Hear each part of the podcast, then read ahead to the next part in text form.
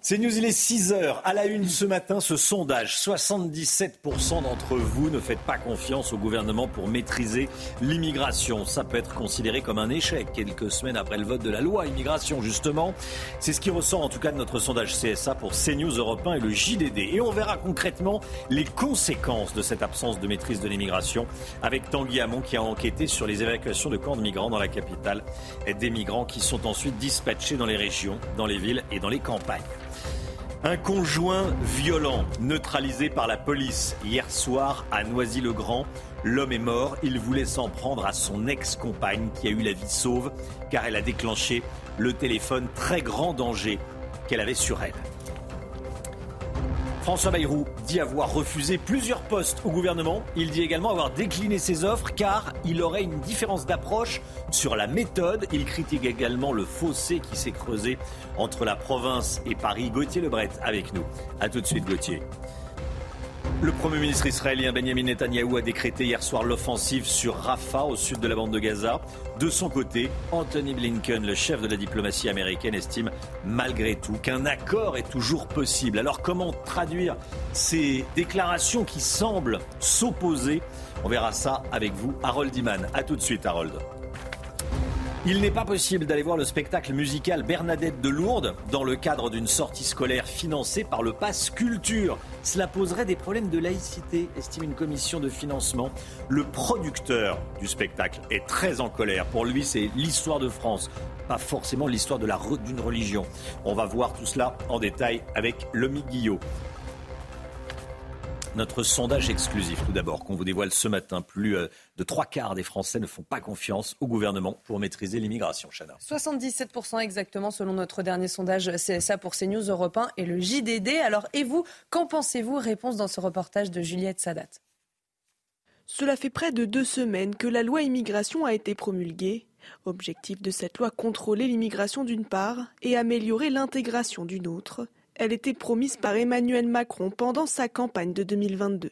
Mais selon un sondage CSA réalisé pour CNews, Europe 1 et le JDD, l'immense majorité des Français ne fait pas confiance au gouvernement en matière d'immigration. Sur 1000 personnes interrogées, seulement 22% s'expriment confiantes envers l'État pour maîtriser l'immigration, contre 77%.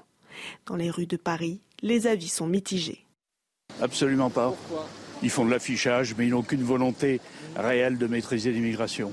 Oui, car je pense que fermeté et insertion vont de pair dans une politique globale. Euh, je pense qu'il faudrait quand même réguler un minimum euh, l'immigration un peu. Et vous trouvez que c'est pas le cas?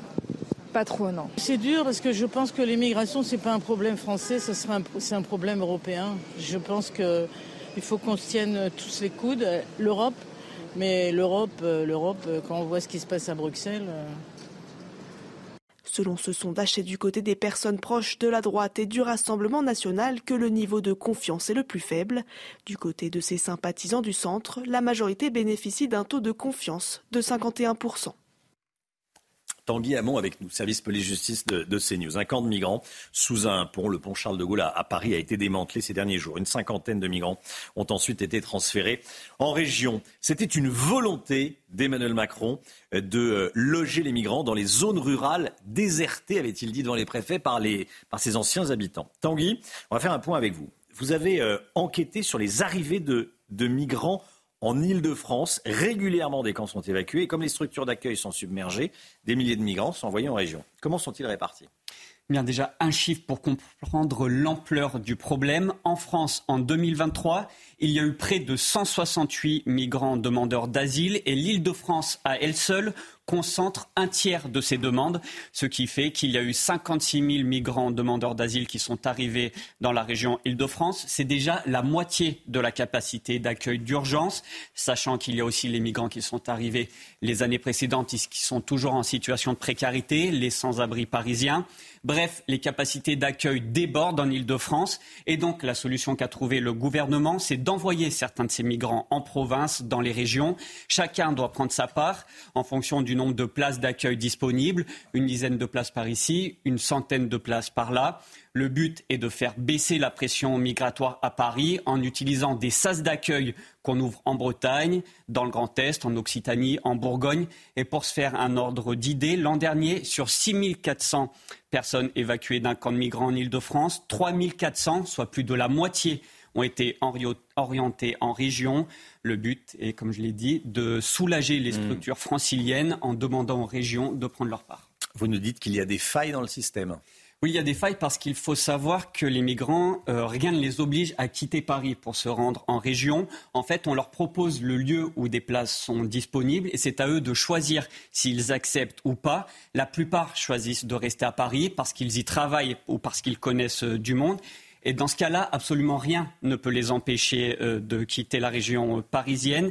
Ils sortent alors du dispositif, ils se retrouvent libres dans la rue d'aller dans un autre endroit pour, pour s'installer. Et en région, le problème, c'est que l'hébergement ne dure que trois semaines. Et après ces trois semaines-là, eh bien, ces migrants se retrouvent eux aussi libres dans la rue. Merci beaucoup, Tanguy Hamon. Voilà, et on sera avec Pierre Gentillet, l'avocat Pierre Gentillet, à, à 7h10. Marine Le Pen, donnée gagnante au second tour de la présidentielle de 2027 face à Gabriel Attal dans un sondage, Chana. C'est une première dans ce sondage IFOP pour Valeurs Actuelles. Elle l'emporte 51% contre 49% euh, pour euh, le Premier ministre. Alors face à Édouard Philippe, les sondés euh, n'arrivent pas à les départager. C'est 50-50. En revanche, face à Jean-Luc Mélenchon, c'est beaucoup plus clair. Marine Le Pen l'emporterait avec 67, 64% des voix. Et vous, qu'en pensez-vous? Est-ce que vous pensez que Marine Le Pen peut devenir présidente de la, République? Je vous pose la question ce matin, vous flashez le QR code et vous, euh, vous euh, répondez à, cette question. Vous donnez votre avis. On entendra vos réponses à 7h30 et à 8h30. François Bayrou, le frondeur qui torpille le gouvernement. Et Gauthier Lebret, le président du Modem, ne redeviendra pas ministre de l'Éducation, faute d'accord politique. Et il ne cache pas ses critiques contre euh, la ligne Macron-Attal, la ligne politique Macron-Attal. Expliquez-nous. Oui, très clairement, euh, c'est euh, inédit depuis l'arrivée au pouvoir d'Emmanuel Macron, un tel niveau de fronde d'un allié politique majeur qu'est euh, François Bayrou. Donc effectivement, il dit qu'il n'entrera pas au gouvernement faute euh, d'accord politique et il critique cette ligne Attal-Macron. Euh, il dit que la nomination de Gabriel Attal à Matignon, c'est ce qu'il a dit hier devant les députés Modem réunis au ministère de l'Agriculture, tenu par Marc Fesneau, lui-même du Modem, c'était une forme d'humiliation pour euh, François Bayrou et qu'il y a un fossé de plus en plus grand entre euh, Paris et euh, la province. Il parle de gouffre. Vous savez qu'on a beaucoup reproché à ce gouvernement pendant la crise agricole d'être un gouvernement de franciliens, de parisiens, bref, d'être un gouvernement déconnecté. Donc, il ne redeviendra pas ministre de l'Éducation nationale. Il l'a déjà été quatre ans et demi. Il ne sera pas non plus ministre des Armées. Il dit que Emmanuel Macron lui a proposé ce ministère qui appartient aujourd'hui à Sébastien Lecornu. Alors, depuis L'Élysée fait savoir à nos confrères d'Europe 1 que Emmanuel Macron ne lui a jamais proposé le ministère des Armées. C'est pour vous dire un petit peu l'ambiance en ce moment entre François Bayrou et le président de la République. Et on se posait une question avant cette réunion avec les députés Modem. Est-ce que euh, cette, euh, cette rupture est celle d'un homme seul, François Bayrou, ou de tout le Modem? Et dans ce cas-là, il faut plus de ministre du Modem, il faut plus Marc Fesneau au ministère de l'Agriculture, et les 50 députés Modem à l'Assemblée nationale doivent faire scission. Et on comprend bien, en ayant eu quelques députés modem qui participaient hier à, cette réunion, qu'en fait, c'est un homme seul, vexé, qui décide euh, de cette rupture avec Emmanuel Macron et qu'il y a quelque part une fronde dans la fronde. Il y a, François Bayrou qui fronde Emmanuel Macron et il y a les députés modem qui frondent François Bayrou. Et tout cela, évidemment, s'ajoute à la crise politique et on attend encore les ministres délégués et les secrétaires d'État. Alors, je vous à peine le dire, ça devrait être dans la journée. Voilà, ça, fait trois jours que ça devrait être dans la journée. Soir et, entre hier soir et. Ah, il y a une information que j'ai pas donnée, c'est que le sort d'Amélie Oudéa Castera au ministère de l'Éducation nationale semble scellé. Favorite pour la remplacer, l'ancienne ministre de la Justice qui avait succédé, tiens, tiens, à François Bayrou en 2017, Nicole Belloubet. Merci Gauthier. En Seine-Saint-Denis, une femme a été sauvée par son téléphone, très grand danger. Ce dispositif de protection est accordé par la justice aux victimes de violences conjugales. Cette femme a vu euh, son ex-compagnon euh, par l'œilleton de sa porte. C'est à ce moment-là qu'elle a déclenché euh, le bouton d'urgence. C'était hier soir. À leur arrivée, les policiers ont essuyé des tirs de la part de cet individu violent. Ils ont donc riposté et l'homme est décédé quelques heures plus tard. Le récit est signé Michael Dos Santos. Un simple bouton d'appel d'urgence qui lui a sauvé la vie. Alors qu'elle se trouve chez elle à Noisy-le-Grand en Seine-Saint-Denis, une femme victime de violences conjugales voit son ancien compagnon sonner à sa porte. Immédiatement, elle active son téléphone très grand danger. Les policiers de la BAC interviennent. Arrivé dans la cage d'escalier, euh, l'auteur en fait s'y trouvait. Euh, il s'en est pris immédiatement aux policiers.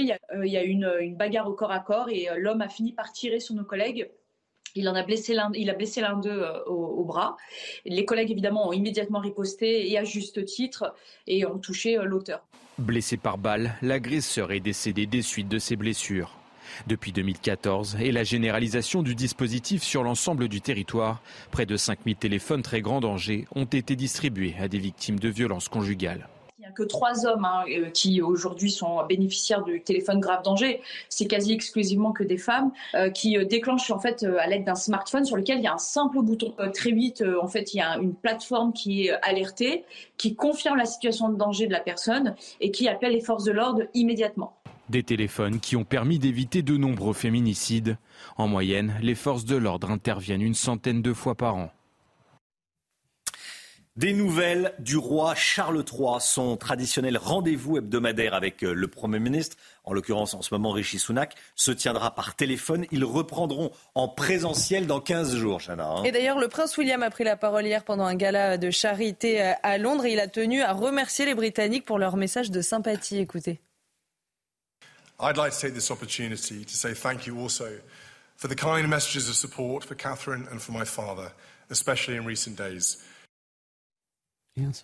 Voilà, petit message du prince William pour remercier les Anglais, voilà, qui remercie les, les, Britanniques. Restez bien avec nous dans un instant. La situation en Israël et à Gaza avec les déclarations d'Anthony Blinken, qui est en Israël, et les déclarations du Premier ministre euh, israélien Benjamin Netanyahu. Décryptage, information avec Harold Iman, qui est avec nous sur le plateau. A tout de suite. C'est News, il est 6h16. Bon réveil à tous. Merci d'être là. Tout d'abord, le point info, les dernières informations. Chana Lousteau. Deux ans de prison ferme pour un émeutier qui avait mis le feu au tribunal d'Anières. Le tribunal de Nanterre a tranché cette nuit. Le jeune homme de 19 ans avait euh, provoqué cet incendie le lendemain de la mort de Naël. Les vitres du bâtiment avaient été euh, brisées, des cocktails Molotov lancés. L'intégralité du rez-de-chaussée avait été dévastée par les flammes. Deux autres prévenus âgés de 20 ans ont été relaxés. Le PDG de la SNCF, Jean-Pierre Farandou, recevra tous les syndicats aujourd'hui. Il menace une nouvelle fois de faire grève pendant les vacances, notamment le week-end du 17 février. Il reproche à la direction de ne pas respecter l'accord signé fin 2022. Cet accord prévoyait entre autres une meilleure rémunération, des recrutements et l'ouverture de discussions sur la pénibilité du métier. J'ai l'impression qu'à chaque vacances, c'est le même cinéma. Hein. On avait été épargné à Noël cette année. Oui. Et là, euh, ça recommence. Presque déçu à Noël parce que c'était devenu une tradition comme la bûche. Et ben voilà, vous l'avez. vous êtes content. Anthony Blinken estime qu'il reste de la place pour un accord sur les otages. C'est ce qu'il a dit euh, cette nuit, le chef de la diplomatie américaine. Nous y travaillerons sans relâche, a-t-il dit depuis Tel Aviv. Eh, Benjamin Netanyahou n'a pas du tout employé le même ton, Chana. Hein. Le Premier ministre israélien veut lui lancer l'assaut sur Rafah au sud de la bande de Gaza. Nous avons demandé à Tzal de se préparer à opérer à Rafah et dans les deux camps centraux, au centre de Gaza, les derniers bastions du Hamas. Ici aussi, le moment venu, Tzal agira conformément au droit international et permettra à la population de sortir en toute sécurité des zones de combat. Le maintien de la pression militaire est une condition essentielle au retour des otages. Céder aux exigences bizarres du Hamas que nous venons d'entendre ne conduira pas à la libération des otages, mais à un nouveau massacre et à un grave désastre pour l'État d'Israël, qu'aucun de nos citoyens n'est prêt à accepter. Alors, le Premier ministre israélien, qui fait part de son intention d'intervenir militairement à Rafah, à l'extrême sud de Gaza, euh, à la frontière avec l'Égypte. Harold Iman, on vient de l'entendre. De son côté, Anthony Blinken dit qu'il reste de la place pour un accord sur les otages. Qu'est-ce qu'il faut comprendre ce matin? Un désaccord entre les deux hommes et donc entre Washington et Jérusalem, bien évidemment. Mais voilà, euh, Anthony Blinken euh, voudrait qu'un accord de euh, trêve ou de pause entre en vigueur. Et sans tout à fait accepter le plan du Hamas, il pense que euh, c'est un bon point de départ. Et Benjamin Netanyahou a essayé de euh, empêcher que cela euh, s'enclenche. Et voyons le plan du Hamas en deux secondes pour comprendre. le plan du Hamas, eh bien, il s'agit de trois phases de 45 jours. Dans une première phase, on restituerait les femmes les mineurs et les personnes âgées. Dans une deuxième phase, on, euh, aurait une accalmie euh, complète. Et dans une troisième phase, la restitution de tous les corps. Voilà. Pour Israël, on veut tout simplement une petite pause dans les combats en échange euh, contre des prisonniers palestiniens et ensuite on reprend la guerre. Alors, pour revenir à cette idée de Benjamin Netanyahou, qu'il a clairement exprimé, il veut finir militairement et donc si on revient sur la carte géographique, on va voir qu'il veut attaquer Rafah, qui est cette dernière zone où c'est sans doute réfugié le chef du Hamas, Yahya Sinwar, euh, Mohamed Deif et d'autres personnes euh, complètement euh, pivots essentielles dans les actions militaires et terroristes du Hamas. Donc, on ne s'entend absolument pas et même Blinken est allé jusqu'à dire euh, aux Israéliens, après cette rencontre en tête-à-tête, on vous a déshumanisé le 7 octobre avec une attaque, on vous, on vous déshumanise avec vos otages. Attention, on n'a pas déshumanisé d'autres personnes. C'est subtil, mais la pression est là. La pression est là. Les États-Unis aimeraient que Netanyahou change totalement d'avis. Lui, rien à faire, il va aller jusqu'au bout.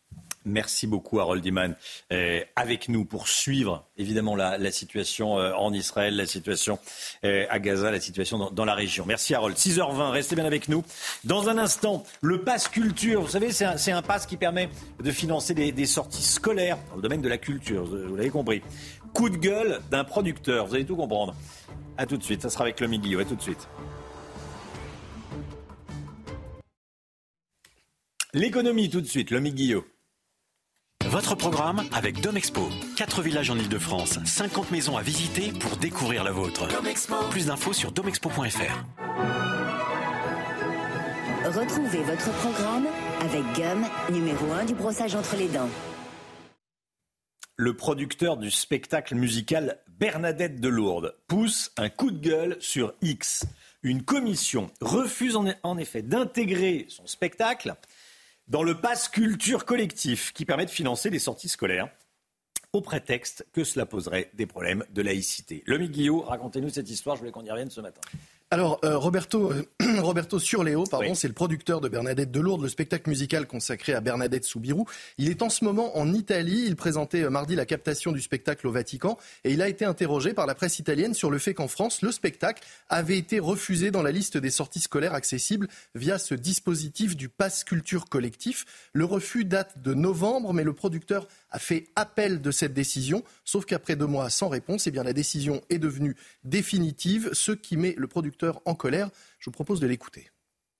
Les gens parlent de, de ce passe culture. Est-ce qu'on se rend compte que à l'étranger, les gens sont au courant? Euh, Ils ont compris qu'une qu'une instance euh, peut euh, décider euh, que des personnes aient accès ou pas à un contenu culturel. Mais c'est hyper grave. C'est la honte. C'est la honte. Moi, j'ai honte de Roberto Surléo. Qu'est-ce que c'est que le passe culture collectif dont on parle? Alors il y a deux dispositifs passe culture. Le passe culture individuel qui permet aux élèves d'acheter des livres ou de se payer des, places de spectacle. Et puis ce passe culture collectif, c'est un dispositif du ministère de l'Éducation nationale et du ministère de la Culture pour financer des sorties scolaires, culturelles et artistiques à partir de la sixième. Ce passe est financé euh, par l'argent de nos impôts, 45 millions d'euros par an, 800 euros de financement par classe et par sortie scolaire. Sauf que les conditions, et par année, pardon, pour les sorties scolaires, sauf que les conditions pour être accepté ou non dans l'offre de spectacle est totalement opaque.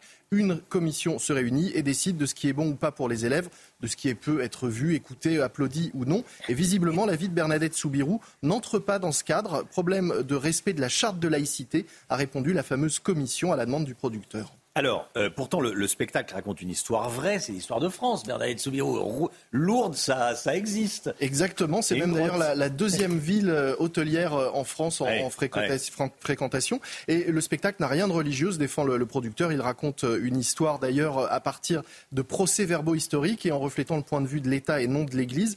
Une vraie comédie musicale, coproduite d'ailleurs par Gad Elmaleh. Roberto Surleo, lui, dénonce la procédure opaque, le fait que cette commission puisse choisir sans véritable recours. Il estime surtout que 8000 jeunes spectateurs ont été privés de spectacle, n'ont pas pu assister à ce spectacle pour lequel pourtant un quota de place avait été euh, bloqué. C'est aussi un manque à gagner euh, pour lui. Alors rappelons quand même pour ceux qui voudraient le voir que le spectacle est actuellement en tournée. La, troupe passe par de nombreuses villes, un ce week-end à Nice et ça terminera à Paris en juin, donc, mais sans, sans scolaire dans la salle.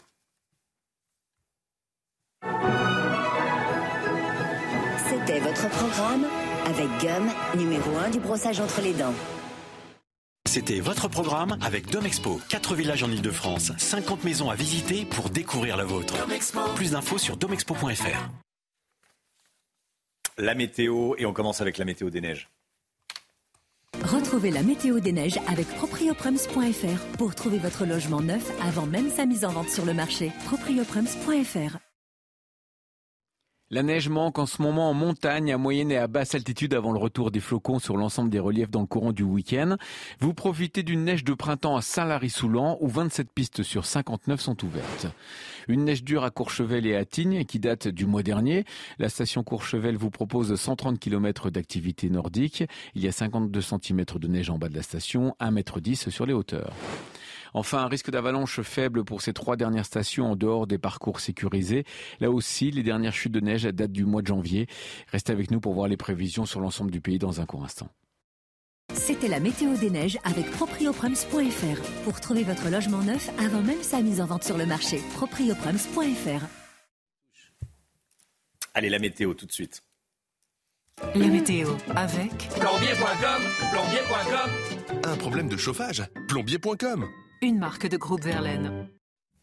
Alexandra, vous allez nous parler du Rome Express. On parle bien météo, hein oui, on parle bien météo, ma chère Chana. Alors, qu'est-ce que le Rome Express? Eh bien, ce sont tout simplement ces rivières atmosphériques qui nous arrivent tout droit des Antilles et qui se dirigent sur le nord de la France. Vous le voyez, ces pluies, c'est souvent des restes, des restes pardon, de cyclones euh, que l'on retrouve sur les Antilles et qui, petit à petit, dans un courant de jet en altitude, remontent en direction euh, de l'Europe et notamment du nord de la France. D'ailleurs, nous allons de nouveau euh, avoir ces rivières atmosphériques sur le nord de la France. D'ailleurs, le département du Pas-de-Calais a été placé sous surveillance nouvelle vigilance orange pour le Pas-de-Calais où l'on attend de fortes précipitations entre aujourd'hui et demain. Donc en cause, eh bien, ce fameux Rome Express ou plutôt rivière atmosphérique. Alors au programme aujourd'hui, un contraste entre les régions du nord et les régions du sud. Toujours un temps assez agité sur le nord-ouest avec une nouvelle perturbation qui arrive et qui donne de bonnes rafales de vent. Et puis dans l'après-midi, même configuration, les vents s'annoncent relativement forts, notamment cet après-midi entre le sud de la Bretagne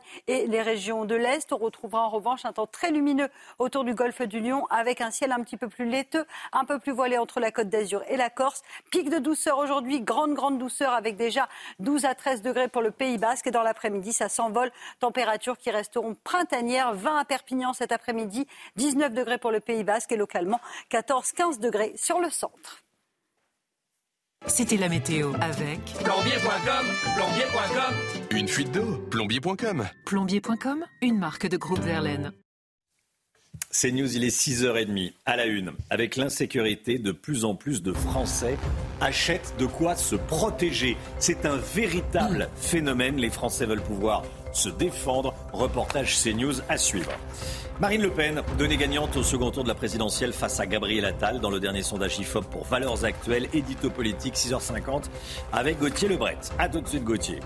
Salah Abdeslam, de nouveau détenu en France. Le terroriste est incarcéré à la prison de Réau en Seine-et-Marne. Que sait-on de sa détention? On posera la question à Claude Moniquet, spécialiste des questions de terrorisme, spécialiste des questions de, de renseignement. Il sera avec nous à 6h45. Si les annonces du gouvernement ont mis fin aux manifestations agricoles, elles n'ont pourtant pas encore été mises en place. Des dépenses pour les agriculteurs s'accumulent toujours. On est allé à leur rencontre.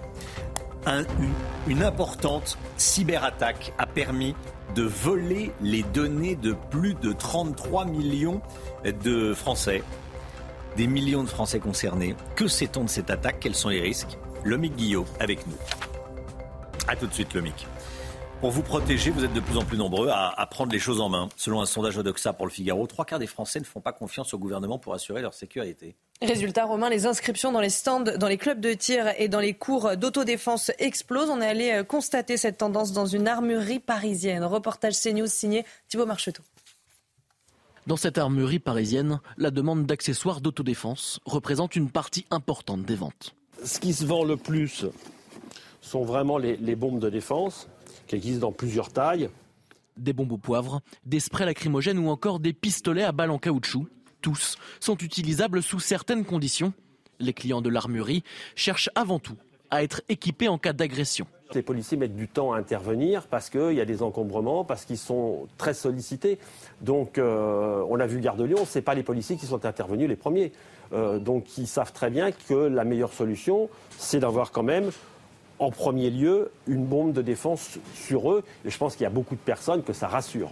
Thibault vient acheter de nouveaux accessoires d'autodéfense pour se parer à toute éventualité. C'est préventif et je ne veux pas me sentir bête si un jour il y a une situation dangereuse chez moi. J'ai une petite fille en bas âge, j'ai une femme, euh, je vais pouvoir la défendre s'il se passe quelque chose.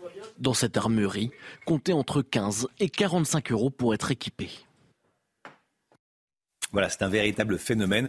Les Français qui euh, achètent des, euh, des solutions pour se protéger et pour se défendre. C'est important d'en parler. Notre sondage exclusif qu'on vous dévoile ce matin. Plus de trois quarts des Français ne font pas confiance au gouvernement pour maîtriser l'immigration. Oui, 77% exactement selon notre sondage CSA pour CNews Europe 1 et le JDD. Alors dans le détail, la défiance des électeurs Rassemblement national monte jusqu'à 98%. Et plus étonnant, seulement un électeur Renaissance sur deux fait confiance au gouvernement sur cette question. Anthony Blinken estime qu'il reste de la place pour un accord sur les otages. Nous y travaillerons sans relâche, a dit le chef de la diplomatie américaine depuis Tel Aviv. On rejoint tout de suite notre envoyé spécial en Israël, Régine Delfour. Régine, bonjour. Benjamin Netanyahou n'a pas du tout employé le même ton qu'Anthony Blinken. Non, absolument. Euh, ces accords euh, pour euh, Benjamin Netanyahou euh, ne sont pas euh, possibles puisque le Hamas demande des choses assez conséquentes. Et il a d'ailleurs déclaré hier lors d'une conférence de presse à Jérusalem et non pas à Tel Aviv comme par habitude. Il a déclaré donc qu'il y aurait une offensive sur Rafah. Après, on sait qu'il y a des combats très intenses à Ran depuis plusieurs semaines ainsi que dans le nord de la bande de Gaza. Benjamin Netanyahou en début de semaine a déclaré que sur les 24 bastions du Hamas, 18 avait, été éliminé. hier, il a dit nous sommes sur la voie d'une victoire totale. La victoire est à quelques portées de main, est à portée de main, non pas en quelques mois, euh, mais euh, donc très très bientôt. Alors en fait, euh, Benjamin Netanyahu affirme qu'il va y avoir une que ça prépare une, une avancée sur Rafah. Le problème, c'est que depuis le début du conflit, les Gazaouis se sont déplacés en masse dans le sud et notamment à Rafah. On parle de plus de 1 million de Palestiniens qui seraient euh, dans, euh, dans cette ville. Euh, donc, et Benjamin Netanyahu a dit que le droit international serait respecté, que les Gazaouis seraient mis à l'abri, mais on s'attend évidemment à, de nombreuses pertes et si l'Égypte n'ouvre pas le passage à Rafah. Merci beaucoup Régine. Régine Delfour en, direct de, Tel Aviv. Vous savez, sur CNews, on, suit les, les, dossiers, on suit les affaires et on lâche pas comme ça. On va continuer à suivre évidemment la situation des agriculteurs. Une semaine après les annonces de Gabriel Attal, on est allé à la rencontre des, agriculteurs. Les annonces ont mis fin aux manifestations, on est d'accord, mais elles n'ont toujours pas été mises en place, ces annonces, Alors, dans les exploitations, le travail continue et les dépenses hmm. s'accumulent. Reportage à Kérac en Gironde avec Jérôme Rampenou. Jérôme Gendreau est éleveur de vaches dans le Médoc.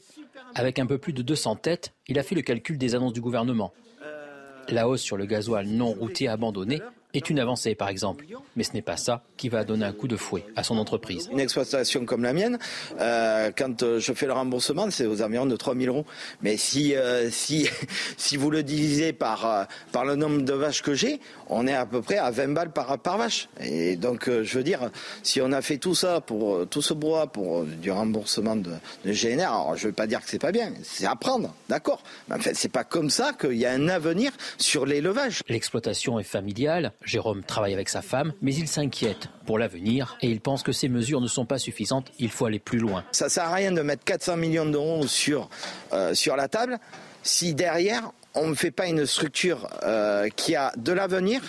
Si je dois prendre euh, une autre route, ben, ça se fait pas du jour au lendemain. Euh, enfin, euh, par contre, euh, un champ à retourner, on va le retourner, on va semer. L'année d'après, on va, on va récolter, mais des vaches. Ils mettent des mesures en place, mais les mesures qui sont bonnes pour un terroir à un endroit ne l'est pas forcément pour un autre terroir à un autre endroit. Et c'est pour ça qu'il doit y avoir des réglementations qui sont faites au cas par cas. Il espère des mises en place rapides de toutes ces aides, car les factures continuent à courir sur l'exploitation. Oui, c'est ça, les factures continuent d'arriver. On sera avec Patrick Legras, hein, porte-parole de la coordination rurale. Il sera avec nous à, 7h30. Cette cyberattaque dont je voulais vous parler ce matin, cyberattaque qui a permis de dérober les données de plus de 33 millions de cartes vitales. Le Guillot avec nous. Qu'est-ce qu'on sait euh, de ce vol et quels sont les risques si son numéro de sécu, hein, pour être clair, euh, fait partie des, données volées. Expliquez-nous. Alors c'est une euh, cyberattaque d'une ampleur inédite. Hein. Elle a touché deux entreprises qui assurent la gestion du tiers payant pour les complémentaires euh, santé. En gros, qui font le lien entre la sécu et les mutuelles. En tout, 33 millions d'assurés ont été, les données de 33 millions d'assurés ont été volées, notamment l'état civil, la date de naissance, le nom et évidemment le numéro de sécurité sociale, avec toutes les garanties, tout le détail du contrat que vous avez avec votre mutuelle. En revanche, les données médicales et bancaires ne seraient pas concernées. C'est important, le ne seraient pas, parce que les investigations complémentaires pas encore, euh, ne sont pas encore totalement terminées, nous dit euh, la CNIL, la Commission euh, de l'informatique et des libertés. Surtout, il y a plus grave, hein, parce que les numéros de sécurité sociale volés peuvent servir à usurper l'identité de quelqu'un. Or, vous le savez, un numéro est personnel et surtout, il ne peut pas être modifié. Les deux entreprises concernées vont devoir, c'est la loi, informer individuellement chaque Français dont les données ont été dérobées. Mais en attendant, soyez extrêmement vigilant si vous recevez dans les prochains jours un mail de votre mutuelle, notamment. Il peut s'agir d'une tentative d'escroquerie parce que les pirates pourraient profiter de, l'occasion, de la crainte, de la peur des, des, assurés pour tenter de se faire passer pour la mutuelle ou pour une sécu et de récupérer ainsi encore plus de données, notamment bancaires. Il faut donc être extrêmement prudent face à cette attaque d'une ampleur, je le disais, inédite. Il faut être suspicieux. Quoi. faut, euh, se méfier. Se méfier. Redoubler plus que jamais. C'est compliqué, hein, parce que si vous recevez un mail avec votre numéro de sécu, votre adresse, votre nom. Euh,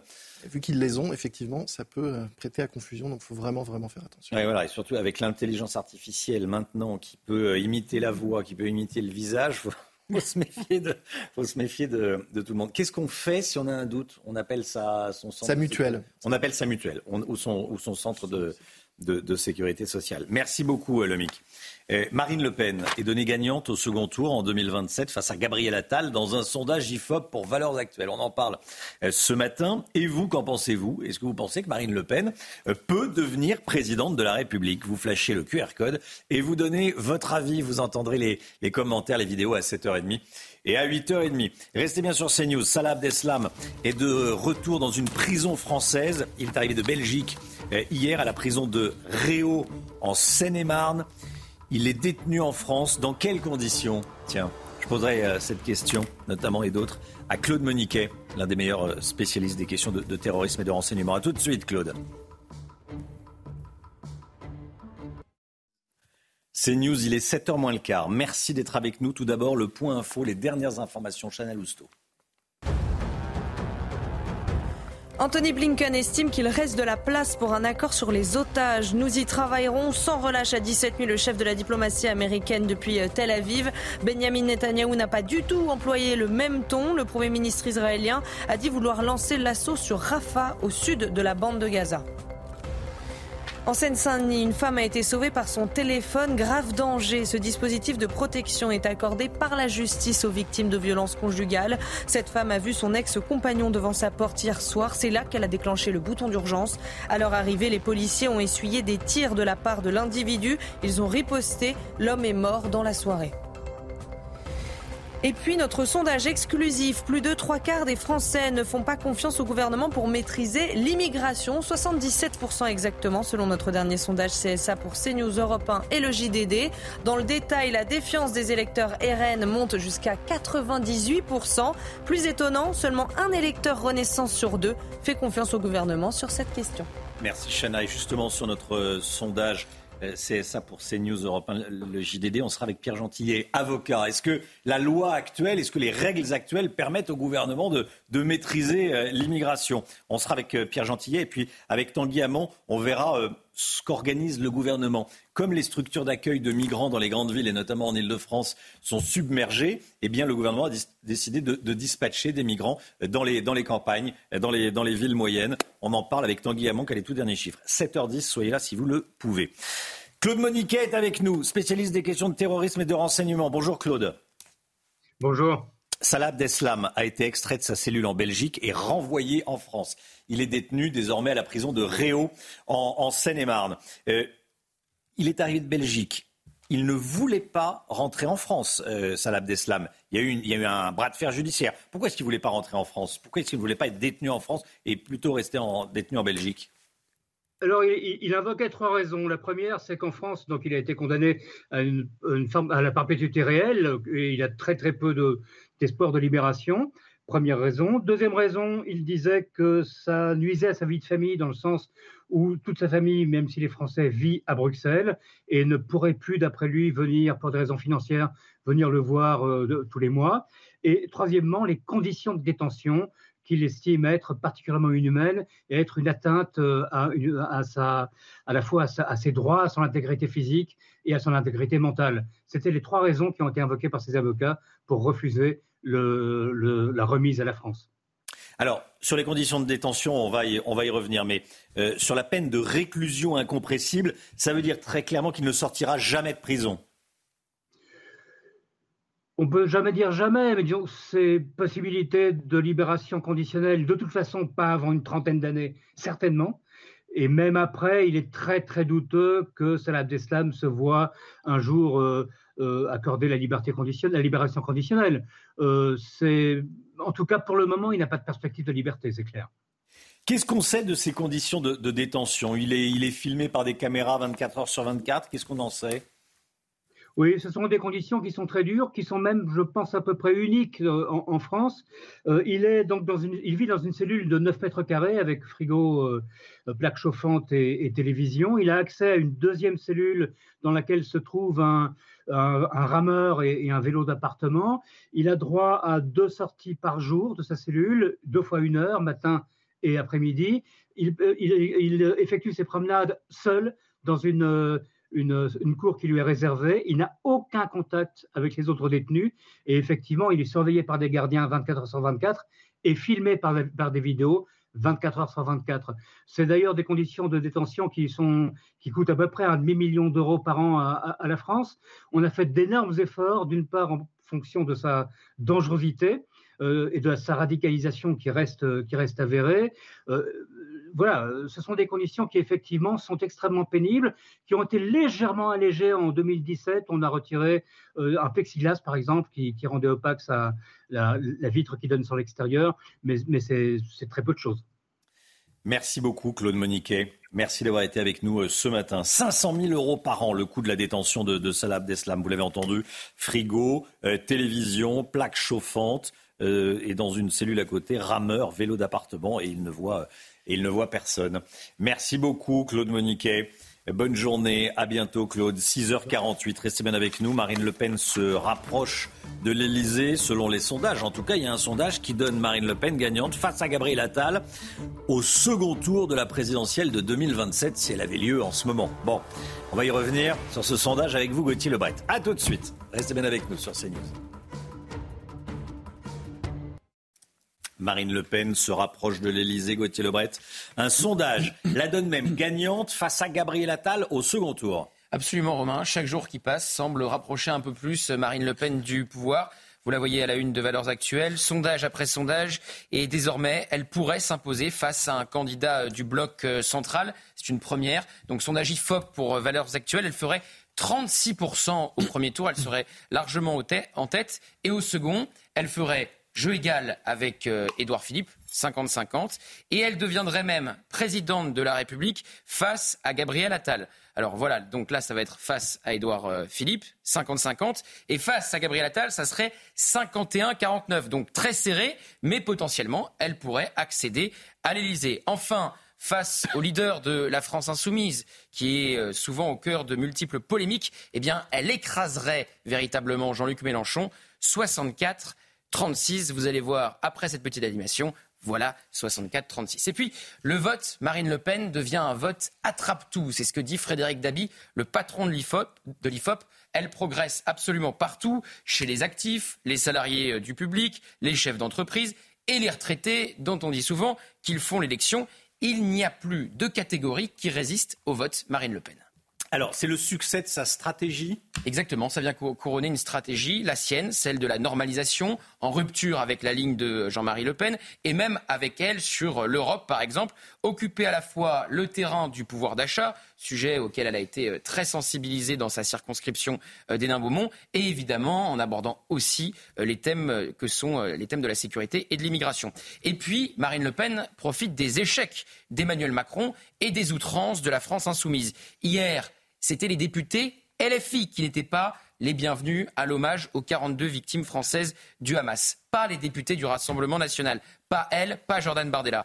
Et quand on regarde le bilan du président en termes de sécurité, d'immigration, d'inflation, les Français ont moins de pouvoir d'achat. Les OQTF, obligations de quitter le territoire français, sont des invitations à quitter le territoire français et sont à 7% d'exécution. L'insécurité joue sur l'attractivité de la France. Une étude l'a prouvé cette semaine. Les chiffres sont déplorables. En 2023, les homicides poursuivent leur progression, plus 5%. Les tentatives d'homicide, plus 13%. Il y a quelques mois, la France connaissait une série de nuits d'émeutes, rien n'est réglé. Les crises s'enchaînent. La dernière, la dernière celle euh, évidemment des agriculteurs. Et là aussi, on le voit, rien n'est réglé. Marine Le Pen profite donc de tout cela et des échecs du gouvernement, de son incapacité à apporter des réponses concrètes aux Français. Alors, évidemment, le plus dur reste à faire. Pour Marine Le Pen, on est à trois ans de la présidentielle. Il y a des obstacles sur son chemin. Oui, je vois deux obstacles, Romain. Déjà, euh, on en parlait cette semaine. Son procès en octobre prochain, on en a beaucoup parlé avec la relaxe de François Bayrou, puisque c'est euh, la même affaire, celle des assistants parlementaires européens. Il y a cette peine pouvant la rendre inéligible. Et puis même, une condamnation ne serait évidemment pas une bonne nouvelle en termes d'image. Et puis, il y a le débat euh, de second tour. On ne peut pas dire que ça soit sa tasse de thé. Elle a reconnu son échec en, en 2017. Et en 2022, elle était tellement sur la retenue que c'est Emmanuel Macron qui a fait son bilan de député et d'eurodéputé, alors que c'était lui le président qui avait un bilan euh, depuis cinq ans. Certains cadres de sa campagne, euh, aujourd'hui députés, regrettent d'ailleurs d'avoir été écartés de la préparation de ce débat et ont regretté cette stratégie de la retenue. Et quand vous voyez comme c'est serré avec euh, Gabriel Attal, beaucoup pourra se jouer, pourrait se jouer pendant ce rendez-vous démocratique. Trois ans, le chemin est long, très long, mais plus rien ne semble impossible pour Marine Le Pen. Gauthier Lebret. Merci beaucoup, Gauthier. Je vous pose cette question ce matin. Vous flashez le QR code et vous enregistrez votre vidéo. On vous entendra vos commentaires. Est-ce que vous en pensez à 7h30, à 8h30 Marine Le Pen peut-elle devenir présidente de la République? Vous flashez le QR code, vous enregistrez la vidéo et ça passe à l'antenne. À 8h10, soyez là. L'invité de la grande interview de Sonama Brooks ce matin sera Manuel Valls, ancien Premier ministre évidemment, ancien ministre de l'Intérieur. Manuel Valls, invité de la grande interview sur CNews et sur Europe 1. Le temps tout de suite, Alexandra Blanc. La météo avec plombier.com, plombier.com. Un problème de chauffage, plombier.com. Une marque de groupe Verlaine.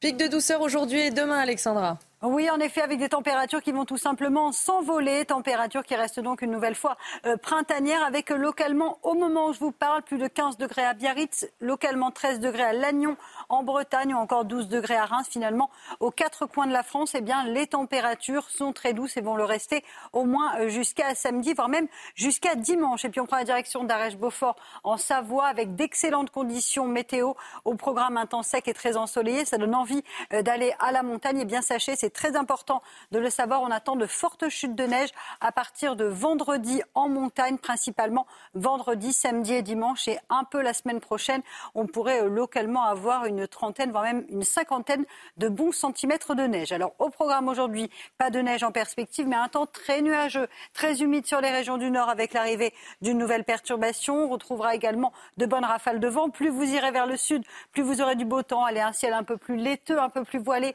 au pied des Pyrénées ou encore entre la Côte d'Azur et la Corse. Et dans l'après-midi, même type de configuration avec néanmoins le vent qui va se renforcer, flux de sud qui se renforce avec des rafales de l'ordre de 80 à 90 km par heure entre les pays de la Loire et le sud de la Bretagne. Et puis du vent également au pied des Pyrénées par effet de fun. Vous le savez, hein, c'est cet air chaud qui remonte des Pyrénées, qui se bloque en montagne et qui redescend, notamment euh, sur le Pays Basque. Les températures vont s'envoler. Alors ce matin, c'est déjà très doux avec 13 à 14 degrés. C'est très doux également au nord avec 10 degrés à Cherbourg ou encore 11 degrés à Paris. Et dans l'après-midi, les températures s'annoncent printanières, voire d'un, dignes d'un mois d'avril, voire même d'un mois de mai, euh, notamment euh, sur Biarritz ou encore sur Perpignan, avec en moyenne entre 19 et 20 degrés. Donc c'est cet air chaud qui remonte et qui se bloque au pied des Pyrénées. C'est très doux également à Dijon ou encore à Besançon, avec en moyenne 13 à 15 degrés. Pic de douceur aujourd'hui et demain. C'était la météo avec Plombier.com, plombier.com. Une fuite d'eau, plombier.com. Plombier.com, une marque de groupe Verlaine. C'est News, il est bientôt 7 heures. Merci d'être avec nous. Vous regardez la matinale à la une ce matin. 77% des Français, 60%, 77% d'entre vous ne faites pas confiance au gouvernement pour maîtriser l'immigration. Ça peut être considéré comme un échec quelques semaines après le vote de la loi immigration. En tout cas, c'est ce qui ressort de notre sondage exclusif CSA pour CNews Europe 1 et le JDD qu'on vous révèle ce matin. Et on verra ensuite concrètement les conséquences de cette absence de maîtrise de l'immigration avec Tanguy Hamon qui a enquêté sur les évacuations de camps de migrants dans les grandes villes et notamment dans la capitale, des migrants qui sont ensuite dispatchés dans les régions, dans les villes et les campagnes. François Bayrou dit avoir refusé plusieurs postes au gouvernement. Il dit avoir décliné ses offres car il aurait une différence d'approche sur la méthode. Il critique également le fossé qui s'est creusé entre la province et Paris. Gauthier Lebret pour les infos et l'analyse. A tout de suite Gauthier. Une fillette de 10 ans a échappé à un enlèvement aux abords de son école à Fréjus dans le Gard lundi dernier. Un homme de 28 ans qui venait de sortir de prison l'a saisi par le bras pour l'emmener avec lui. Cette tentative d'enlèvement fait ressurgir l'inquiétude évidemment de nombreux parents. On est allé sur place. Le Premier ministre israélien Benjamin Netanyahu a décrété hier soir l'offensive sur Rafah au sud de la bande de Gaza. De son côté, Anthony Blinken, le chef de la diplomatie américaine, estime malgré tout qu'un accord est toujours possible. Comment traduire ces déclarations qui semblent s'opposer? Harold Iman avec nous. A tout de suite Harold. Depuis 4 ans, écoutez bien, on assiste à une explosion des cambriolages dans les locaux industriels, dans les locaux commerciaux, dans les magasins, dans les locaux agricoles, les exploitations. Les chiffres dans un instant. Avec vous, Lomic Guillot. À tout de suite, Lomic. Mais tout d'abord, donc, notre sondage exclusif qu'on vous dévoile ce matin dans la matinale. Plus de trois quarts des Français ne font pas confiance au gouvernement pour maîtriser l'immigration, Chana. Oui, 77% exactement selon notre dernier sondage euh, CSA pour CNews Europe 1 et le JDD. Alors vous, qu'en pensez-vous? Réponse dans ce reportage signé Juliette Sadat. Cela fait près de deux semaines que la loi immigration a été promulguée. Objectif de cette loi, contrôler l'immigration d'une part et améliorer l'intégration d'une autre. Elle était promise par Emmanuel Macron pendant sa campagne de 2022. Mais selon un sondage CSA réalisé pour CNews, Europe 1 et le JDD, l'immense majorité des Français ne fait pas confiance au gouvernement en matière d'immigration. Sur 1000 personnes interrogées, seulement 22% s'expriment confiantes envers l'État pour maîtriser l'immigration, contre 77%. Dans les rues de Paris, les avis sont mitigés. Absolument pas. Ils font de l'affichage, mais ils n'ont aucune volonté réelle de maîtriser l'immigration. Oui, car je pense que fermeté et insertion vont de pair dans une politique globale. Euh, je pense qu'il faudrait quand même réguler un minimum l'immigration un peu. Et vous trouvez que c'est pas le cas? Pas trop, non. C'est dur parce que je pense que l'immigration c'est pas un problème français, c'est un, un problème européen. Je pense que il faut qu'on se tienne tous les coudes, l'Europe, mais l'Europe, l'Europe, quand on voit ce qui se passe à Bruxelles. Selon ce sondage, c'est du côté des personnes proches de la droite et du Rassemblement national que le niveau de confiance est le plus faible. Du côté de ses sympathisants du centre, la majorité bénéficie d'un taux de confiance de 51%. Voilà, et on sera dans un instant avec l'avocat Pierre Gentillet. Euh, est-ce que euh, le gouvernement a les armes législatives, ne serait-ce que est-ce qu'il en, dispose de ces armes législatives? On verra ça avec un, avocat, Pierre Gentillet, qui sera avec nous. Et puis euh, la gestion des, migrants, les centres d'accueil sont submergés. Comment gère-t-on ces arrivées avec Tanguy Hamon, service police-justice de, CNews? François Bayrou, le frondeur qui torpille le gouvernement. Gauthier Lebret, le président du Modem, ne deviendra pas ou redeviendra pas ministre de l'Éducation nationale, faute d'accord politique, c'est ce qu'il a dit. Et il ne cache plus ses critiques contre le gouvernement, contre le président de la République, contre l'exécutif en clair. Il retient pas ses coups. Hein. Ah oui, depuis sa relaxe euh, en début de semaine sur les assistants parlementaires euh, du, du Modem, effectivement, François Bayrou euh, se lâche. C'est la première fois qu'on voit un tel niveau de, de fronde d'un cadre de, de, la majorité euh, depuis l'arrivée au pouvoir d'Emmanuel Macron. Donc effectivement, il ne sera pas ministre de l'Éducation euh, nationale puisqu'il dit qu'il n'y a pas euh, d'accord politique, il n'est pas en adéquation avec la ligne politique menée par le nouveau gouvernement euh, de Gabriel Attal. Il a même parlé d'humiliation hier devant ses députés modem réunis au ministère de l'Agriculture tenu par un ministre modem, Marc Fesneau. Et la question qu'on se posait, vu qu'il n'y a pas d'accord politique entre François Bayrou et Gabriel Attal, est-ce entre les deux hommes ou est-ce entre le modem et le reste de la majorité? Est-ce que les autres ministres modem vont quitter le gouvernement comme Marc Fesneau? Est-ce que les 50 députés modem à l'Assemblée nationale vont faire scission avec le reste de la majorité? Eh bien, il semble que non et que ça soit très personnel ce désaccord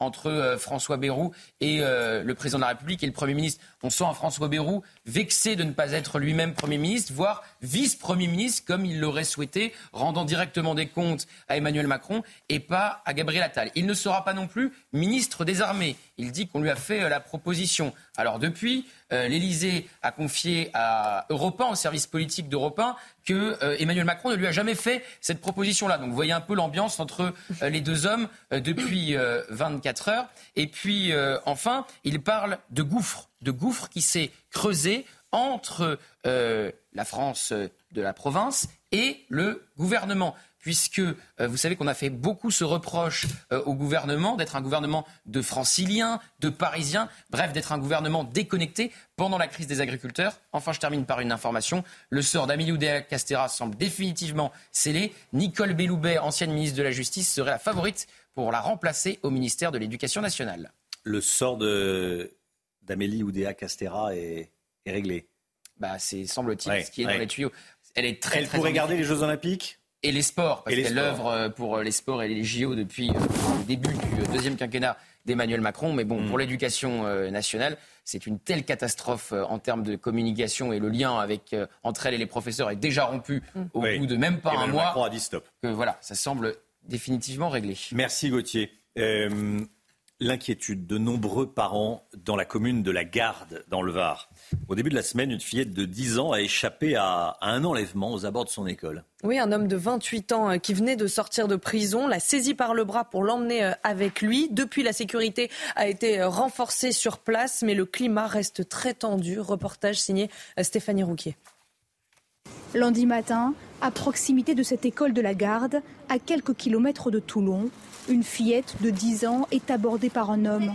Au bout de quelques secondes, il a saisi violemment par le bras pour tenter de l'emmener. Alerté, un membre de l'établissement scolaire intervient. L'individu prend alors la fuite. Juste avant d'entrer en classe, de nombreux parents d'élèves étaient présents. J'ai juste vu la petite fille qui pleurait, qui était entourée d'autres mamans. Et ensuite, j'ai vu euh, deux motos de police qui arrivaient euh, dans les minutes qui ont suivi, en fait, suivi d'un fourgon de police sur la route qui se dirigeait de nouveau vers l'école. Les policiers ont interpellé l'individu. Il s'était caché dans le jardin d'une villa. Âgé de 28 ans, il venait de sortir de prison et avait déjà été condamné à de multiples reprises, notamment pour des agressions sexuelles. Cette tentative d'enlèvement ravive les inquiétudes des parents. Ben, ça me fait un peu peur, surtout étant donné les, les horaires qui ont changé cette année à l'école, que des fois on est obligé à débosser les filles et les laisser toutes seules devant la porte de l'école pour arriver à la maternelle. Du coup, elles restent sans surveillance et là, ça commence à m'angoisser un peu. Je pense que les parents doivent être vigilants, regarder, voir si jamais euh, il y a des personnes euh, voilà, qui traînent comme ça, oui, oui. Pour rassurer ses parents, la sécurité a été renforcée autour des écoles de la commune. Anthony Blinken estime qu'il reste de la place pour un accord sur les otages. Nous y travaillerons sans relâche, a dit le chef de la diplomatie américaine depuis Tel Aviv. Benjamin Netanyahou n'a pas du tout employé le, même ton. Hein. Lui, c'était en début de soirée. Le Premier ministre israélien qui dit qu'il veut lancer l'assaut sur Rafah, au sud de la bande de Gaza. Harold Diman, on en est où ce matin? Une opposition évidente entre la politique étrangère américaine et la politique israélienne. Donc, euh, Anthony Blinken, lui, il a repris le plan du Hamas, a dit que ce, n'était pas tout à fait correct, exact, utile, mais qu'on pouvait partir de là et aller vers cette proposition. On va regarder ce qu'a proposé le Hamas sur un tableau, un panneau, et vous comprendrez euh, de quoi il s'agit. Donc, le Hamas souhaite la libération des otages en trois phases de 45 jours. D'abord, les femmes, les enfants, les vieilles personnes, les malades. Ensuite, les autres euh, personnes euh, vivantes. Et dans le troisième, la troisième phase de 45 jours, les corps des morts. Et on échangerait ça pour 1500 prisonniers palestiniens. Et le Hamas aurait le choix d'un tiers d'entre eux. Bon, Israël ne veut absolument pas ça. C'est on échange tout ce qu'on peut tout de suite et la guerre reprend.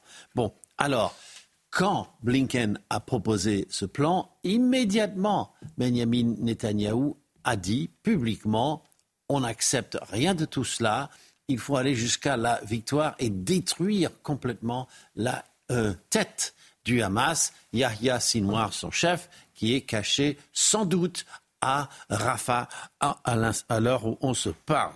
Et donc, euh, Blinken a lâché une pique, n'est-ce pas? Une attaque sur Rafah où il y a un million de personnes, dont euh, énormément de déplacés du Nord. Eh bien, pour lui, Blinken, les Israéliens ont été déshumanisés par le Hamas le 7 octobre. La détention des otages est une déshumanisation, mais attention, ne déshumanisez pas les autres personnes. C'est ce qu'il dit aux Israéliens. Vous imaginez bien que ça passe mal dans le gouvernement Netanyahu. Merci beaucoup Harold Liman. Tous les jours, on suit la situation en Israël et à Gaza. Évidemment, merci Harold. Euh, je voulais vous parler de ce témoignage bouleversant dans le Paris Match qui sort aujourd'hui. Témoignage de la jeune Agam Goldstein, euh, ex-otage du Hamas et qui raconte les viols subis par les, victimes des terroristes. Ils se comportaient comme s'ils étaient maîtres de nos vies, comme si nous n'étions rien pour eux.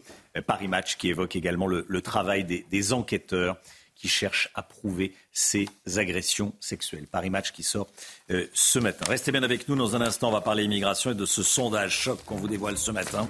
77% des Français qui ne font pas confiance euh, au gouvernement pour maîtriser l'immigration. L'avocat Pierre Gentillet est avec nous. Bonjour Pierre Gentillet, merci d'être là. Et puis euh, également Tanguy Hamon, service police-justice de CNews. On va parler du dispatch des migrants à travers le territoire. Restez bien avec nous sur CNews. À tout de suite. Bon réveil. C'est News, il est 7h13. On va parler de notre sondage sur l'immigration.